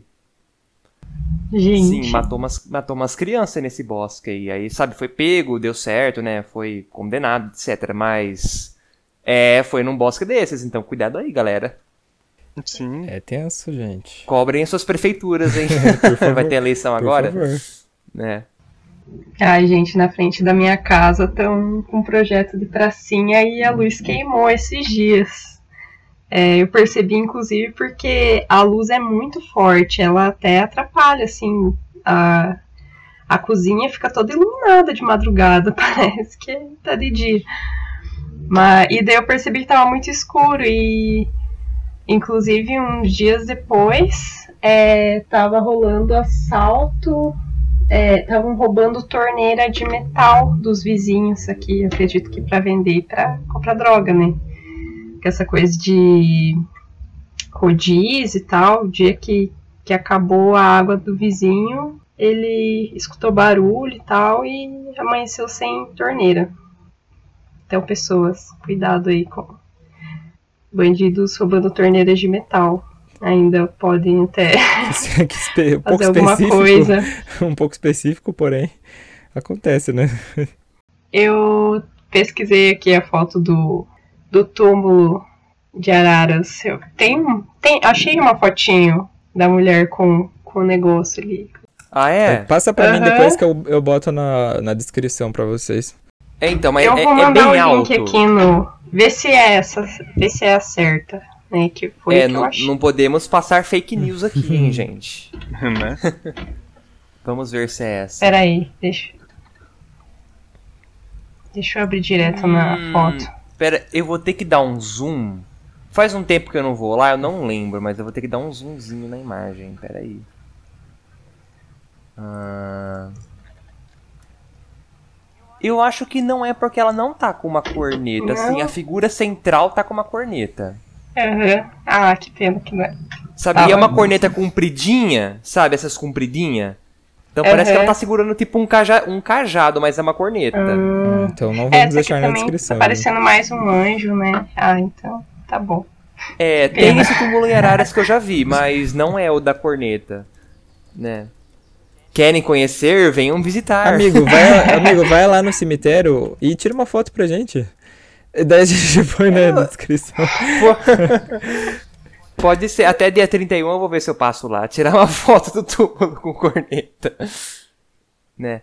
Faz assim uns vários meses que eu não vou lá e eu espero que não tenham furtado, né? Porque, você sabe, né? Cemitério o pessoal gosta de roubar coisas de, de cobre. Né? direto, Espero que não direto. É, Inclusive, a gente até pincelou um pouquinho disso no, no episódio sobre lendas urbanas, que aqui no cemitério de, municipal de Curitiba, o Francisco de Paula, tem até um tour que você vai, visita, tem túmulos e tudo mais. Tem um anjo com uma trombeta, inclusive, só que ela não tá tocando, ela tá com a trombeta de lado. Essa, essa foto eu vou deixar na descrição. Ela tá com a trombeta de lado, com o dedo, tipo, apoiado. E segundo a Clarissa Grassi, se eu não me engano, que é o nome da, da moça que estudou toda a arte tumular, e que, essa mulher é muito foda, gente. Vou tentar gravar um podcast com ela algum dia. Ela, essa, ela tá, tipo, em posição que ela tá esperando o apocalipse acontecer para poder começar a tocar a trombeta. Gente. É maravilhoso. Sério, tem muita estátua muito legal no cemitério de Curitiba. Ó, outra coisa de trombeta aí, hein, gente. pois é. E de ETs? Vamos lá. Vocês acreditam, vocês não acreditam? Vocês têm história, vocês não têm? Eu tenho Olha... uma história, mas. Ah, pode falar, Meligara. Não, só, eu só ia falar que assim, eu acredito que tem vida extraterrestre, né? Porque o universo é gigantescamente gigante, né? E planetas com que tem que são parecidos com a Terra, a gente já achou vários, então assim, eu acho que é possível. Agora, isso assim, isso é uma coisa. Agora sim, essas histórias de, por exemplo, nossa, tem um disco voador, tipo o Roswell, né? A famosa história de Roswell, eu, eu já sou um pouco mais em cima do muro. Eu não sou muito não sou tão cético, mas eu sou em cima do muro. É, eu já dei um spoiler lá no começo aqui também. Eu também acredito que a probabilidade de não ter uma vida inteligente fora é muito baixa, né? É, isso estatisticamente falando.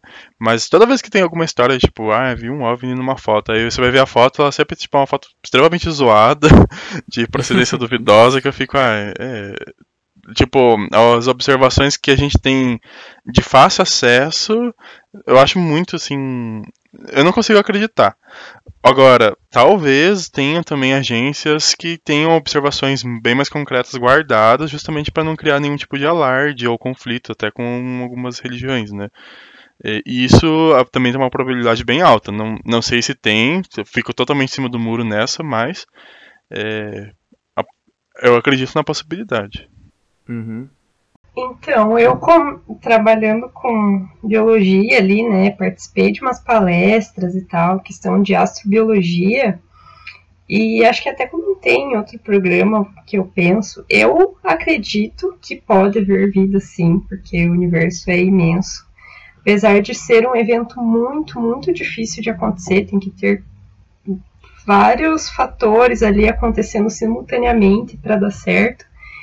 É, até então, tudo que, que é liberado assim ali no meio científico é questão de ah, achar uma proteína ali com um elemento químico que é muito parecido com o nosso. Pode ser que seja uma vida, pode ser que não seja. Não sei. Eu acho que realmente a nossa visão ainda é muito é, pequena, a gente não con consegue conhecer o universo, a gente não consegue ir para outra galáxia, né, para tipo a gente, mal, a gente consegue saber, assim, ah, tem tantos milhões de galáxias por aí, mas a gente não consegue saber o que tem dentro delas, né? E a essa questão de, de aliens virem para cá, tocar o terror ou visitar, eu acho que é tão difícil para outras civilizações do que para gente, assim como é para gente, né? Se houver uma civilização tão é, evoluída quanto nós, assim, também não eu, eu não tenho uma concepção certa, assim, de, ah, será que, que tem seres tão evoluídos? Não, não, eu não consigo pensar muito sobre isso, assim. É, tem um pouquinho de medo, assim, de, de ter uma invasão alienígena, mas eu não, sei lá, parece que é uma coisa tão distante para mim que eu não, não consigo ter, definir uma coisa certa. Entendi. É, mas, Rodolfo, você queria falar alguma coisa? Não, eu, eu, só ia falar que, tipo, eu, eu também eu não tenho uma visão muito certa. Eu, eu falei no, no outro episódio, eu morro de medo, gente, eu morro de medo de verdade de ET, essas coisas. Mas eu não sei se eu acredito, né? Então é aquilo. Não sei, não sei se existe. Se existir, fique longe, não chegue perto, por favor. E tenho muito medo de filme, de ET, essas coisas, sinais, esses, esses outros filmes aí que, que, que esse ET maldito. Eu tenho muito medo, então eu não, não quero ver de jeito nenhum. Eu sei que tem muita gente que faz vigília, assim, pra, pra ficar vendo objeto no céu, assim, principalmente em região de muita mata. Tem uns lugares aqui no Brasil que são né, conhecidos por, por ter vários avistamentos, né? É, mas eu jamais faria isso, jamais ficaria, tipo, acordado olhando pro céu esperando ver alguma coisa, sabe? Porque se tem uma coisa que assim, isso eu escuto faz muito tempo, é que se você não quer encontrar a coisa, você não deve procurar, sabe? Então eu não quero ver, eu não quero ver, então eu não vou ficar procurando, não vou ficar pedindo para aparecer nem nada disso, porque eu tenho muito medo de verdade, eu não tô afim de ser levado da, de ir embora, sabe? A, a, o planeta é, tá uma merda, mas mesmo assim eu não quero sair, sabe? Então eu, eu evito. É, mas assim, eu já, já emendando uma história, então eu vou contar uma história que não aconteceu comigo. Eu não, eu não tenho nenhuma história de, de alienígena, nunca vi nada. Mas eu tenho uma história do, de um tio meu que, assim, lá em Paranaguá tem, tem bastante história de, de OVNI e tudo mais, porque Paranaguá fica no pé da Serra do Mar, né? E dizem que a Serra do Mar é um desses locais que aparece muita coisa, né? O pessoal vê muita coisa. Então tava um dia meu tio, eles moravam num bairro, né, no bairro do Araçá, se tem alguém de Paranaguá escutando. É um bairro que fica bem assim, a, a vista do bairro é bem pro, pro pé da serra mesmo. Então ele tava. Eh, meu tio sempre tem a mania de, tipo, ele pega, a, abre uma latinha de cerveja e senta, tipo, geralmente ele constrói assim na, na frente da casa dele um, um banquinho de concreto e senta lá e fica de boa lá, sabe? E aí meu tio tava lá sentado e a minha prima, a filha dele, né, acho que tava com ele do lado, assim, conversando. E de repente eles viram, assim, tipo, levantar do, do, do, do meio do mato, assim, da serra, uma luz. Tipo, ela levantou meio devagar e subiu super rápido e foi embora. E, tipo, a gente até zoou que meu tio saiu, ele saiu com tanta. Eles tavam, se assustaram tanto que meu tio até deixou cerveja. E, cara, pro meu tio largar uma cerveja é porque ele se assustou mesmo, sabe? Ai, credo. Eu, assim, eu não, não tenho nenhuma história minha também. A minha história é, é até meio parecida, assim, a história do meu irmão. É, você lembra em que ano que foi isso, amigo? Ai, olha, deve ter, si, deve ter sido. Foi nos anos 90, porque minha prima, acho que tem 30 e poucos anos, foi nos anos 90, assim, 92, 93, por aí. É, um, bom, a, a minha história, eu já mandei o áudio do, do caos aí pra, no nosso grupo do Zap. Então, a, a equipe conhece. E é do meu irmão, né? Ele conta que foi em agosto de 96. Ele conta até hoje como se tivesse acontecido ontem. É, então, é, meu irmão tinha 9 anos, eu já era nascida, tinha dois. E aí ele fala que ele costumava ficar sentado no, no murinho aqui na frente de casa até tarde da noite, conversando, brincando ali no movimento, aquela coisa bem de criança anos 90, né? É, e ficava até tarde, até o limite assim da minha mãe ter que chamar ele para entrar. E nesse dia em questão, já tinha passado das 9 horas da noite e ele olhou para o céu e ele viu uma coisa que define como ele não lembra se era, tinha sete ou oito lados, né? Então era um heptágono ou um octógono e emitia uma luz. Ele, ele descreve que tinha uma altitude é, mais ou menos semelhante a que um, de um helicóptero ali, então em torno de uns 200, 300 metros de altura. E ele tentou fazer um reconhecimento e ele viu que não podia ser um balão, né? Na época ainda não era proibida a soltura de balões, né? Desses de São João que tem, que podem causar incêndio. É, mas ele viu que não era isso, né? Por causa do ângulo que a coisa estava no ar. Né? Ele falou que não estava na vertical igual um balão, sim estava inclinado de forma que ele conseguia ver o fundo desse objeto. É, a gente, inclusive, tentou fazer associação com drone, mas não é nem viável considerar a possibilidade de um drone sobrevoando meu bairro, né, subúrbio de, de Curitiba, em meados de 90, dos anos 90 ali, né? Tipo, é uma tecnologia que eu mal vejo passar agora, então naquela época não pode ser. E ele falou que emitiu uma luz branca esverdeada e eu não sei quanto tempo ele ficou olhando, acho que foi uma questão de segundos, mas ficou tão marcado na memória dele que ele consegue é, falar esses detalhes todos. E essa coisa começou a piscar. Aí nesse momento, como o Rodolfo já falou em outra história, o cu trancou, né? e ele começou a ficar desconfiado, chamou a minha mãe para ver o que era aquilo. Ele disse que inclusive ela foi me levou no colo e quando ela viu aquilo, é, ela nem tentou orientar ele a nada. Ela só falou: Meu Deus do céu, o que, que é isso? Já puxando ele pra dentro de casa. Igualzinho aconteceu com a história do Rodolfo.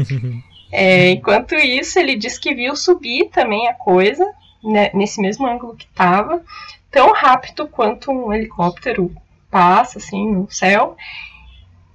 E só que sem som nenhum. E foi só até aí onde onde ele, ele ficou vendo. É, então, até hoje ele morre de medo de disco voador por causa disso. É, a gente até às vezes zoava, ele viu uma coisa piscando no céu, aquele avião assim, bem escondido, falava, olha lá, Nicolas. Aliás, se meu irmão escutar isso, beijo, Nicolas. Estou, agora ele vai ficar famoso por causa dessa história. E eu, inclusive, perguntei para minha mãe se ela lembrava de alguma coisa do fato, né? Mas ela não lembra, né? Acho que foi uma coisa muito rápida. Mas acho que impactou tanto ela é, que ela, sei lá, ela ficou com medo e quis entrar. E a única coisa que ela comenta agora é que óbvio que ela entraria dentro de casa se ela ver uma coisa estranha no céu, né? Que ela não vai ficar esperando para ser abduzida. ela vai se esconder, né? Se o ET quiser abduzir, ele vai demorar, um, vai ter um trabalhinho aí para levar ela. Compartilho desse sentimento. é, então. Aí, anos 90, então, as histórias de ET. É, já tinha comentado no grupo, né, lá do nossa, a nossa diretoria, que a gente organiza as coisas. Eu já tinha achado muito louco. Inclusive, na, ela tinha até colocado uma foto pra gente do que pareceria o negócio. Eu falei, uau, que sinistro, né? Então, eu acho muito doido. Essa, essa é uma das coisas que eu. Eu coloquei, lembra que eu falei que eu sou 2 em 0 a 10 em termos de, de cre, cre, cre, credibilidade nas coisas. Para isso aí eu dou. É por causa dessas histórias que eu sou 2 e não 0, sabe? Eu falo meio, caramba, que coisa que será que é essa, né? Então, tipo, realmente drone nos anos 90 não tinha, né? Nem, nem balão era assim, então vai saber o que que era, né? E muito bacana. É, é só isso que eu ia falar. Então, assim, uh, já vou dar o meu tchau de já, gente. Muito bacana. Gostei das histórias até então. Acho que as próximas também vão ser interessantes, porque todo mundo aqui é bacana, todo mundo aqui tem história interessante, né? E muito, muito legal. Gostei de ter participado desse podcast. Nem que um pouquinho. O, o Rodolfo vai sair, tá, gente? Então. É, não, não vai sair do podcast, tá? Ele vai sair da, da gravação agora, porque ele tem, ele tem um compromisso. É, então, obrigado. Pra sair do podcast, nem, nem com abaixo assinado eu saio. então, ele, ele se despediu aí da gente. E você, Joe, você tem alguma história de OVNI? Ou conhece alguma história aí?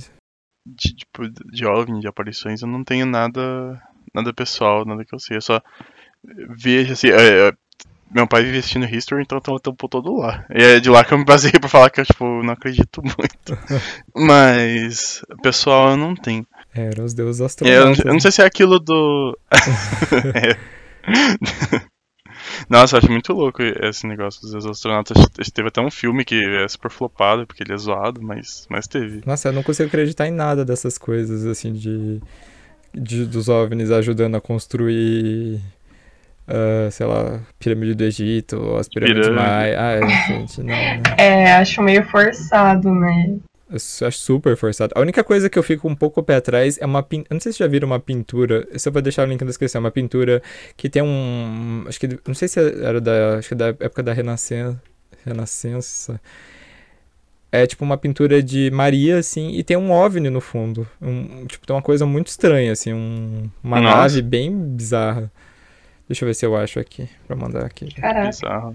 Ah, inclusive, depois eu passo as fotos que o meu irmão me passa. Não são as fo fotos que ele tirou, né, na época. Nem tinha como, né, não tinha câmera, nada. Mas ele encontrou na internet imagens que parecem muito com o que ele viu. Então, eu posso deixar, passar para Rodolfo, deixar na descrição para ter uma imagem mais ilustrativa. Por favor. Ó, eu achei, eu achei da pintura e tá no site do History. Olha que coincidência. É. Então, ó, eu mandei ali, tipo, tem um OVNIzão atrás de Maria ali. Gente. Bizarro. Então, né, tipo, eu não sei o que pensar sobre tanto a minha história quanto a sua, do Tipo, é, são coisas, é, é uma coisa que apareceu no céu e foi embora, né? Mas é uma coisa fora do nosso conhecido. Então, tipo, não quer dizer que não que seja sobrenatural, que seja extraterrestre. Uhum. Pode ser uma coisa humana também, né? Que a gente não sabe, pode ser, sei lá, um Bom, tem, tem uma tabelinha de coisas que você pode ver no céu e, e descobrir o que é, né? Tipo, tem uma lista, ah, se ela tá piscando de tal forma é, é uma coisa, se ela tá caminhando é outra coisa.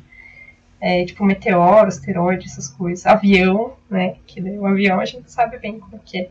Uhum. é mas eu, eu não sei pensar, será que o, o nosso exército estaria fazendo alguma algumas, alguns experimentos e, sei lá, de Olha, armas e que é uma coisa que, tipo, a gente escuta muito das histórias americanas, né? Da, tipo, Área 51. Sim. Ah, não, mas uhum. não era não era um OVNI, era, tipo, o exército americano que estava testando uma aeronave. Isso eu não acho que cola aqui, sabe por quê? Porque o exército brasileiro é muito pobre de recursos, Sim. gente. Se a gente não tem recurso nem para fazer o básico, imagina eles testando os aviões supersônicos. Eu não, não É mais fácil ser ET, né? Exato. Exatamente. Uh, eu ia falar alguma coisa. Nossa, eu ia contar uma história, mas me fugiu. Ah, nossa, que pena que o Roberto não tá aqui, porque o pai dela trabalhava no Sindacta. Ele deve ter visto alguma coisa já, com certeza. Hum, nossa, é verdade. Com toda certeza. É, dizem que aqui em Curitiba tem muito relato de, de OVNI, não sei o que, mas eu nunca vi nada, nunca, tipo, conheci uma pessoa daqui de Curitiba mesmo que que contasse uma história. Ah, não, é só a única pessoa que me correlatou alguma coisa foi a, a minha ex-supervisora do estágio. Ela contou que também, da janela do apartamento dela, ela viu tipo três luzes paradas, assim, com um brilho muito estranho e que de repente subiram e subiram super rápido. E, e, ela acreditava muito nessas coisas de alienígena, mas ela acreditava assim a ponto de ir naquelas conferências, assim, sabe, de ufólogo, de Nossa. OVNI uhum. e esse tipo de coisa. Que eu, eu, esse tipo de coisa eu já. Não sei, como eu falei no, no outro podcast, a ufologia né, virou uma zona que era uma ciência e virou uma zona, então é, é muito difícil acreditar, né? É, então, luzes no céu, a primeira vez que eu vi luz de show, dessas, essas luzes bem fortes de evento, eu achei que era ET, porque fica uma luz ah, no céu, quando ele tá nublado, né, que não tem estrela nem nada, essa luz fica transpassando o céu e se mexendo muito rápido.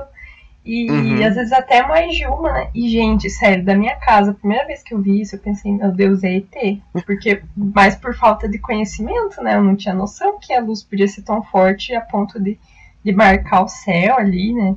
Depois que eu descobri que tava tendo um show perto da minha casa, nossa, foi um alívio completo.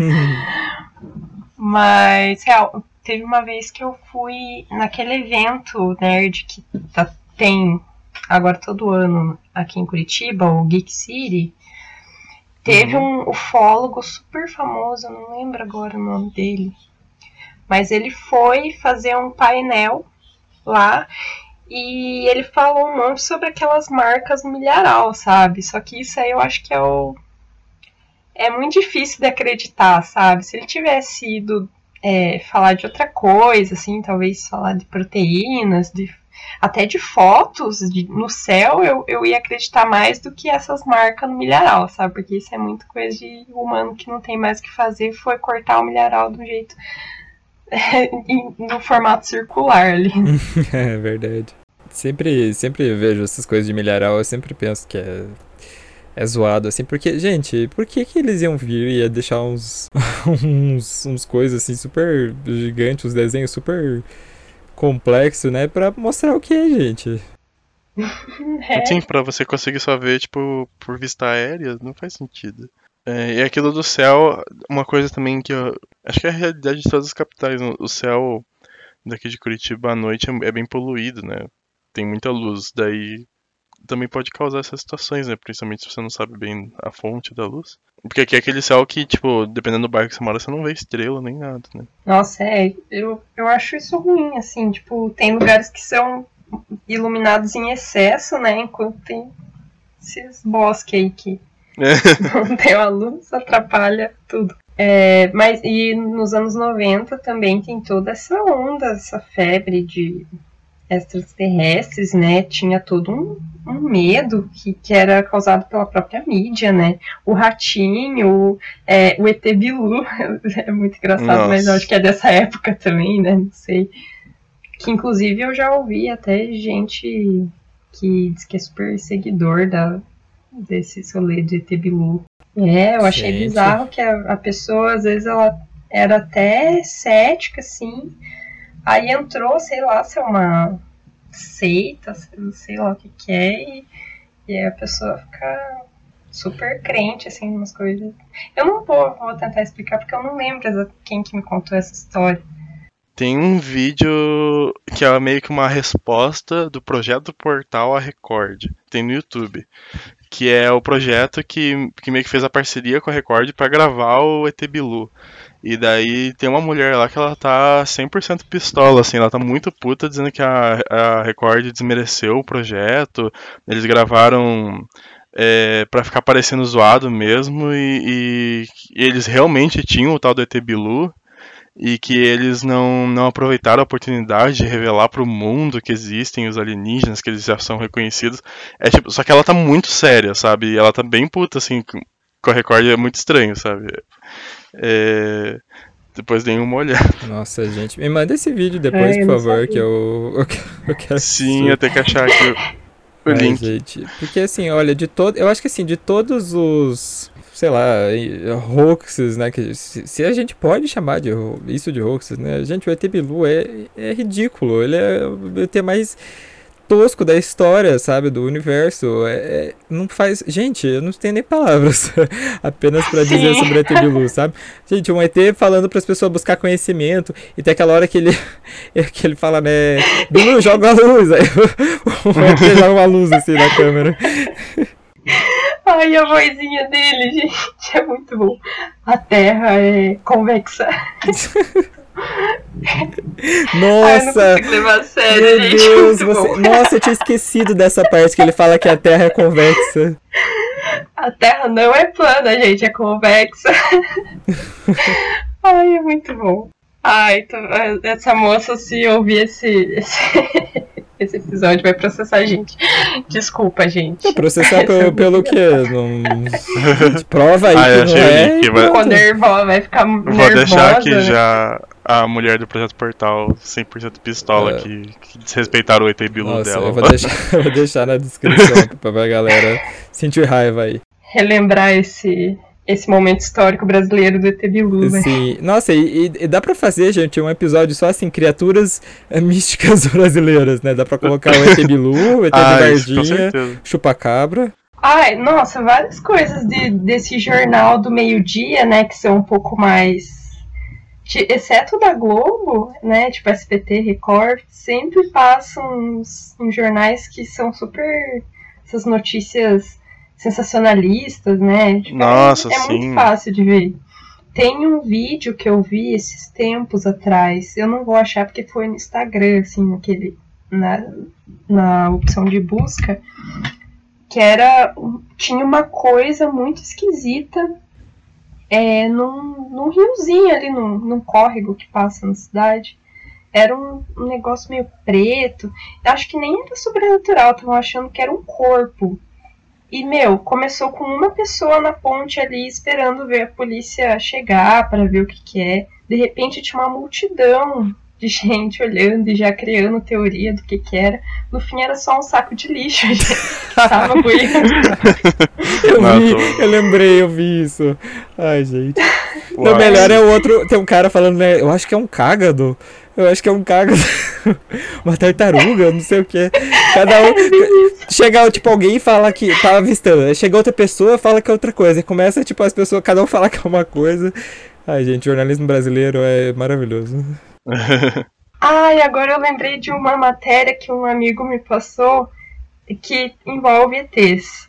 Eu vou pedir para ele passar o link depois, mas é, aconteceu em Araucária, saiu no jornal que a polícia tinha encontrado um objeto no meio de mato, assim, uma coisa que eles não sabiam identificar o que, que era e parecia um, era um ET. E Nossa. disse que foi até para um legista, para o legista tentar identificar o que, que era.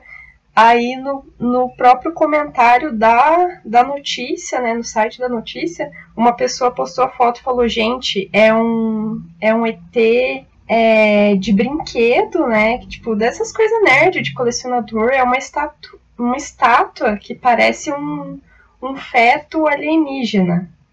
É, e é um brinquedo, sério. Tipo, é um negócio de decoração que tava jogado no mato e a polícia fez todo um caso achando que era realmente um ET. Ah, já. Nossa, eu juro que eu não ouvi, Ai. eu não, não sabia dessa, gente. Eu vou, eu vou encontrar aqui. Me passou não faz muito tempo. E daí eu vou deixar o link na descrição também. Meu, pra meu Deus. deixar pra você deixar na descrição. Que é uma notícia real. né? Saiu. Foi até pra legista, gente. Sério. Nossa. chocado com a audácia das pessoas. Ai, gente. Ó, é, eu falei de, de chupacabra, eu lembrei de uma. Eu não- eu não tenho história de chupacabra, não, conheço também ninguém que tenha história de chupacabra.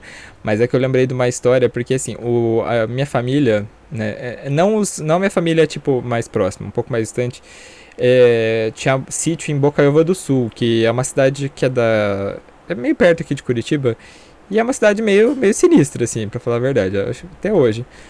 E aí, uma vez, eu tava lá no sítio o meu bisavô, o pai da minha avó, e era o sítio da filha dele, né, da irmã da minha avó. E aí, ele, eu- ele ficava falando muito que ele não acreditava nessas coisas, porque ele era ele era luterano, né? Ele veio da Suíça, ele era luterano, então ele, ele, os luteranos assim são, eu acho que eles são mais católicos, porque como eles são, né, vieram do, do protes- pro- dos protestantes, então eles realmente não acreditam nessas coisas.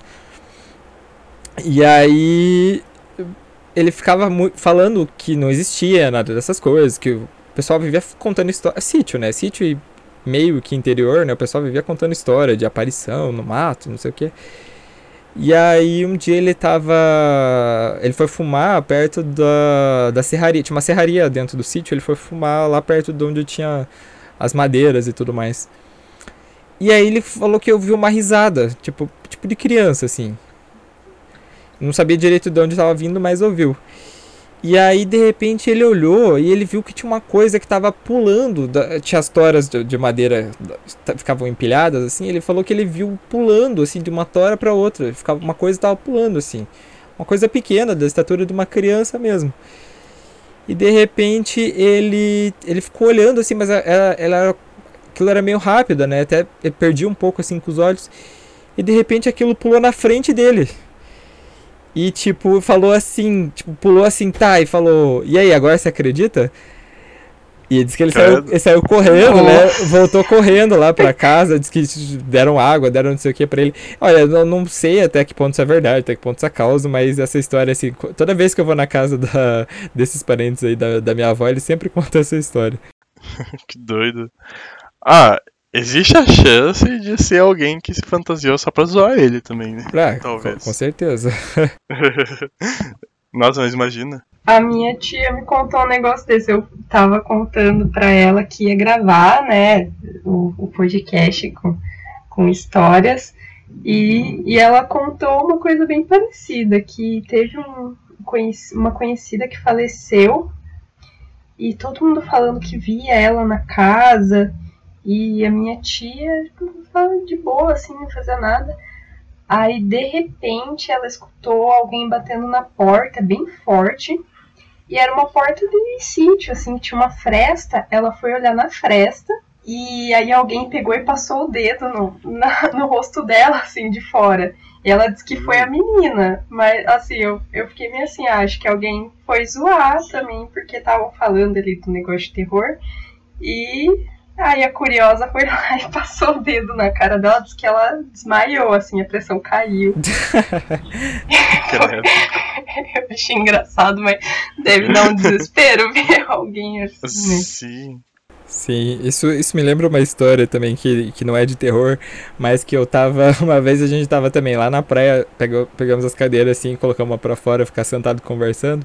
Tava eu, meu primo, minha prima e uma amiga nossa. Aí a gente conversando, contando caos, né? Que tinha ouvido, não sei aonde, não sei aonde. Daí de repente eu olhei assim e vi o cachorro do vizinho. Eu, o cachorro ficava, o portão ficava meio aberto, às vezes o cachorro pegava, dava uma volta, cheirava e voltava para casa. Aí eu vi que ele tava vindo perto assim da gente, né? Daí eu pensei, não, eu vou ter que zoar. Aí eu peguei e falei assim: olha aquilo ali! Aí elas, tipo, olharam, assim, elas deram um grito, pegaram. Uma delas deu um grito e meio que não sabia o que fazer. A outra, tipo, só olhou para trás, pegou a cadeira do jeito que tava sentada, assim, e saiu correndo com a cadeira, assim, na bunda, sabe? ai, ai. Isso é muito engraçado. Né? Ai, muito bom isso. Eu adoro, adorava assustar os outros quando eu era, eu era jovem. Ah, eu sempre fui meio cagona, assim. Eu amo filme de terror, eu sempre falo, eu amo filme de terror. Mas eu sei que aquilo ali, né, é, é uma história que, que foi fictícia, ou a produção ali e tal. Exceto quando é baseado em fatos reais, né? Mas aí normalmente eu, eu sempre penso mais que é, que é humano, né? Uma causa humana do que sobrenatural. Mas, enfim, eu morro, morro de medo de jogo de terror, porque é, é, em primeira pessoa, e se fosse eu, eu não ia entrar numa casa que, foi mal, que é mal assombrada, ou numa casa que tem zumbi, entendeu? Eu jogo tremendo quando eu, alguém me convida para jogar jogo de terror. Então, eu sou muito impressionável, assim, se alguém me assusta, minha pressão baixa na hora também, se alguém falar que viu, também ficou um cagaço enorme quando eu tinha uns 13 anos, a gente decidiu fazer uma festinha de Halloween, parecido com o que você contou, inclusive, Rodolfo. Mas a gente, né, eu nunca quis mexer com essas coisas de tabuíja, de brincadeira do copo, sei lá. A gente fez uma festa, eu comprei até decoração de Halloween e combinou que ia assistir um filme de terror, né, ia fazer coisinhas de, do tema de Halloween, de fantasiado e tudo. E a gente escolheu o chamado, para assistir. Que é aquele filme, né? Eu não gosto muito de filme de terror japonês. Acho que por causa disso. É... Aí a gente tava assistindo naquela tensão, né? Depois de já ter contado um monte de história de terror. E no momento bem tenso do filme, é, uma bexiga que tava no teto, ela não estourou, mas ela desprendeu e caiu bem devagarzinho, assim, bem na frente da TV, isso já foi suficiente para todo mundo ficar morrendo de medo. Mas, beleza, tipo, a gente continua assistindo. Terminou o filme, aí eu que sou a cabeluda da, do, do, grupo, né? Fiquei brincando que eu era Samara. Mas ali não era pra dar susto, a gente tava encenando, sei lá, umas coisas bem de criança. E aí tem uma cena do filme, não sei se todo mundo aqui já assistiu chamado, acredito que sim. Mas que a Samara ela segura no braço das pessoas e fica a marca do, da mão dela, né? E o que, que a gente fez? Olha a ideia de, ideia de quem não tem o que fazer. Tava brincando, a gente marcou o braço de uma das meninas com canetinha, porque tava encenando a coisa do filme. E, gente, não era canetinha permanente, era essas canetinhas Xing Ling, assim, que a gente compra no, na lojinha de 199. E no dia seguinte, na escola, ela falou que a canetinha não saiu do braço dela. Ela tentou lavar de todo jeito, não saiu. A gente ficou dias morrendo de medo. Até hoje, inclusive, quando a gente lembra disso, a gente morre de medo. O que, que aconteceu aqui?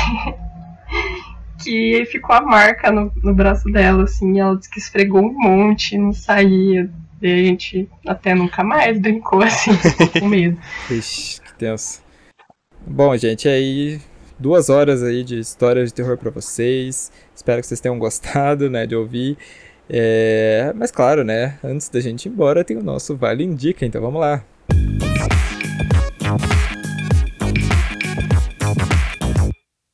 Vale Indica, o nosso quadro de indicações para vocês.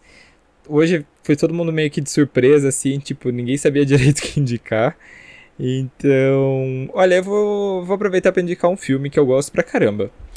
Que eu tava. Eu, eu assisti ele esses dias e. Assim, ele é um filme meio bobo, é, mas eu, eu acho que. E ele não dá medo. Mas você fica super paranoico, que é. Eu vou recomendar, na verdade, a saga Premonição. Então, pronto, vou recomendar uma saga inteira. Porque, assim, quando eu era menor, eu gostava muito. Até hoje gosto, mas eu gostava muito de, tipo, alugar ou esperar passar no SBT, que no SBT sempre passava, né? Os filmes da saga Premonição. Ele tem uma premissa meio boba, né? Tem umas mortes meio, meio toscas, mas. Poxa, é um filme que eu ainda gosto pra caramba. E pra você que nunca assistiu, é assim. É, se você pegar qualquer filme da saga, eles têm a, a mesma premissa basicamente. É, eles estão para fazer alguma coisa, né? Seja andar de montanha-russa, seja andar de avião, seja um acidente numa rodovia, seja a queda de uma ponte, né? Que são esses os, os básicos aí do filme. E aí alguém tá, tem uma premonição que, to, que a galera ali vai morrer. E eles morrem de jeitos bem tensos, assim, na premonição, né? Cortado no meio, empalado, né? Umas coisas bem assustadoras. E aí acontece que a pessoa tem essa premonição, de repente ela volta, né? Tipo, antes de. Tipo, no primeiro filme é assim: é o Alex, né, que é o protagonista, ele tá lá, tipo, dentro do avião e de repente ele tem essa, a premonição que o avião vai explodir no ar e tudo mais, e todo mundo vai morrer. E aí, de repente, ele acorda, né? E ele vê que, tipo, tem algumas coisas que ele viu ali na premonição que estão começando a acontecer, né? Tipo, uma menina pedir pra trocar de lugar, umas coisas assim. E aí ele tem um ataque, né, de pânico. Não, esse avião vai cair, esse avião vai cair, precisamos sair, precisamos sair. Ele sai, né, com uma galera de amigos dele, com uma professora, e o avião realmente explode no ar. Mata todo mundo que tá lá dentro, porém eles sobrevivem. Só que era para eles terem morrido, né? Então o que acontece? A morte começa a ir atrás deles e a matá-los um por um. Né? Então a, a, premissa dos filmes é sempre a mesma, porém, tipo, eu acho que são filmes bem criativos, assim, do jeito de matar as pessoas, do jeito que a morte vai atrás das pessoas. Então eu recomendo aí pra você a saga Premonição. Eu gosto muito, os meus favoritos é o 3 e o 5, acho que eles são os melhores, assim. O 4 é o pior de todos, os outros 1 e 2 são ok. É, então eu recomendo aí a saga Premonição. E aí, quem tem coisa para indicar? Nossa, amigo, deixa até fazer um comentário aqui. Eu também amo Premonição. Acho que o 3 dá. Todo mundo que eu conheço morre de medo de montanha russa por causa do 3. Verdade. E, eu, e o pior é que eu gosto. Eu gosto do desfecho, assim. É, é clichê, né? Você sempre sabe o que vai acontecer, né? Que ah, um, uma pessoa ali tem uma premonição, você sabe o caminho, mas ele sempre inova realmente na forma de matar. Eu acho que ele é, ele joga muito com mortes exageradas, assim, mas é, é sei lá, um negócio que, que é massa, assim, eu, eu sempre gostei muito. É, achei aqui o filme que eu queria indicar, já que a gente está contando histórias de, de terror, né, vai, e vai sair no dia 31 de outubro. É, tem um filme que eu vi recentemente, chama Histórias Assustadoras para Contar no Escuro. Ele é dirigido pelo André Ovedal, mas eu, eu achava que tinha alguma coisa a ver com o... Ai, gente, esqueci o nome do, do diretor. Que, do Labirinto do Fauno, como é que é? O Del Toro, Guilherme Del Toro.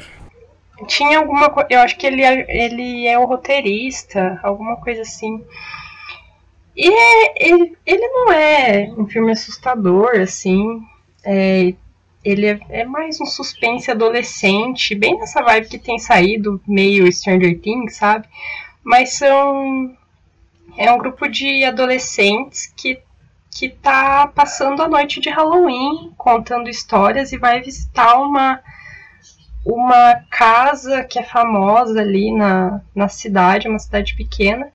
Bom, é, e aí eles decidem é, entrar nessa casa para para ver se é real, né? Essa coisa bem de adolescente em, em filme de terror no Halloween. É, e ela é, é bem, bem, É um filme bem gostosinho, ele prende atenção e fala de várias lendas ali. Então acho bem bacana para assistir no Halloween. Como é que era o nome mesmo? Histórias assustadoras para contar no escuro. Eu fui ver no cinema, foi muito, foi muito legal. Eu, eu, eu adoro esses filmes, eu já, já falei isso, não sei se eu já falei aqui, mas eu amo esses filmes que é de crianças resolvendo os pepinos. Amo, amo, amo. Acho que foi por isso que eu gostei. Sim. E ele é bem feitinho, né? Nossa, a fotografia é muito boa. é, a forma como eles abordam assim cada conto. É, eu gostei bastante. Dá um medinho, assim, eu. É, não é aquele medo, nossa, que bizarro, mas dá, dá pra, pra ficar aflito assim, com a situação que eles estão passando. Uhum. Aí eu anotei esse pra ver também. Eu, eu lembro que na época tinha trailer, mas acho que eu não dei muita bola. O trailer é engraçado porque o, o espantalho do filme, gente, é a cara do Bolsonaro. É tipo, é muito parecido. Na época, né, acho que o Bolsonaro já. Acho que já tava eleito, eu acho. E aí o, o Guilherme Del Toro, ele, é, ele, ele até faz uma crítica no, no, no filme que eles estão procurando uns recortes de jornal, assim. E daí um das crianças fala, se tá no jornal é porque é verdade. Aí, tipo, tava todo mundo comentando que ele tinha jogado uns, uns verdes assim. Eu, eu acho que ele não eu acho que ele fez de propósito, mas enfim. Fica no ar aí o nosso espantalho oficial. Hum, bom, acho que eu vou falar então. Eu vou fugir um pouquinho, mas é porque eu comecei ontem a jogar Tabletop Simulator com uns amigos. E eu achei muito bom. Tipo, Achei que ia ser meio zoado e complicado de, de usar, mas ele, ele é muito um substituto da, da mesa de jogos mesmo, sabe? Aqui quem é de Curitiba talvez conheça, tinha a Fanbox, tinha aquela Boards lá, que são tipo lugares que você vai, é, tem um monte de jogo à sua escolha, assim, jogo de tabuleiro, de RPG, é, jogos de cartas, e daí você pode pegar com seus amigos e jogar na mesa, mas na época de pandemia isso tá, tipo, impossível. E aí esse, esse jogo, ele é no, tem no Steam, e ele é um ótimo substituto, assim. Ele simula toda a mesa, ele põe, tipo, física nas cartas e nos dados para você fingir mesmo como se estivesse jogando na mesa real. Daí você clica, assim, nas cartas, pode virar, é, você pode, tipo, jogar os dados chacoalhando, assim. Ele simula super bem a, a mesa. E a parte legal é que também, a princípio ele só vem com jogos básicos, né? Tipo um baralho de cartas normal, um, um, acho que vem xadrez, umas coisinhas básicas. Só que aí tem o Steam Workshop que tem um monte de, de modelos de outros jogos que fizeram.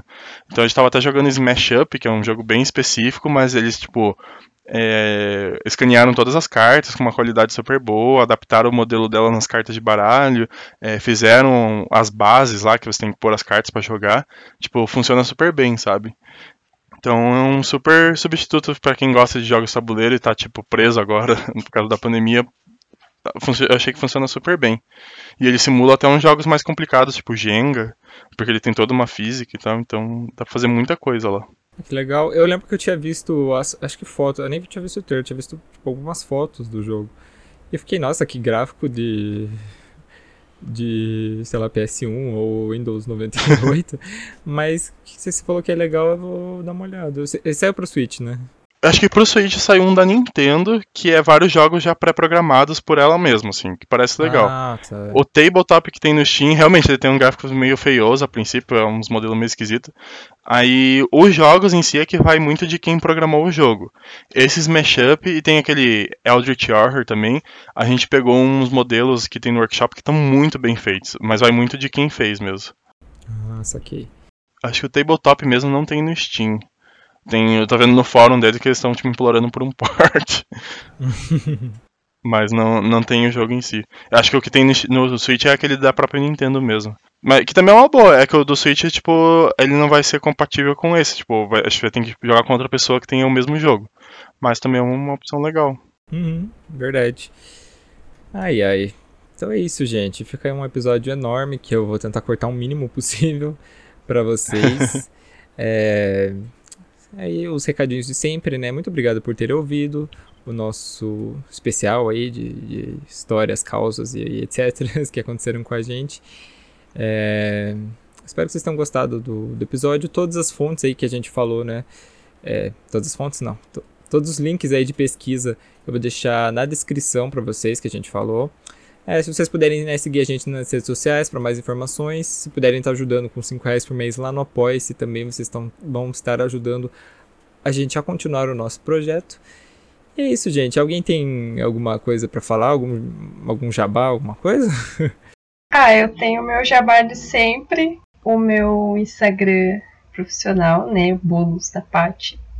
Se você gosta de bolo, dê uma olhada lá, venha encomendar um bolinho agora que a pandemia assim tá parecendo uma situação um pouco mais estável aqui em Curitiba, eu vou começar a liberar algumas coisas para o centro, é, porque daí eu, eu vou para lá, assim, né? Posso sair um pouquinho de casa com toda a cautela. É, então eu, eu tô começando essa coisa de fazer entregas sem frete, ou com uma frete muito baixa lá pro centro. Então, se você mora no centro e quer um caseirinho, venha encomendar comigo.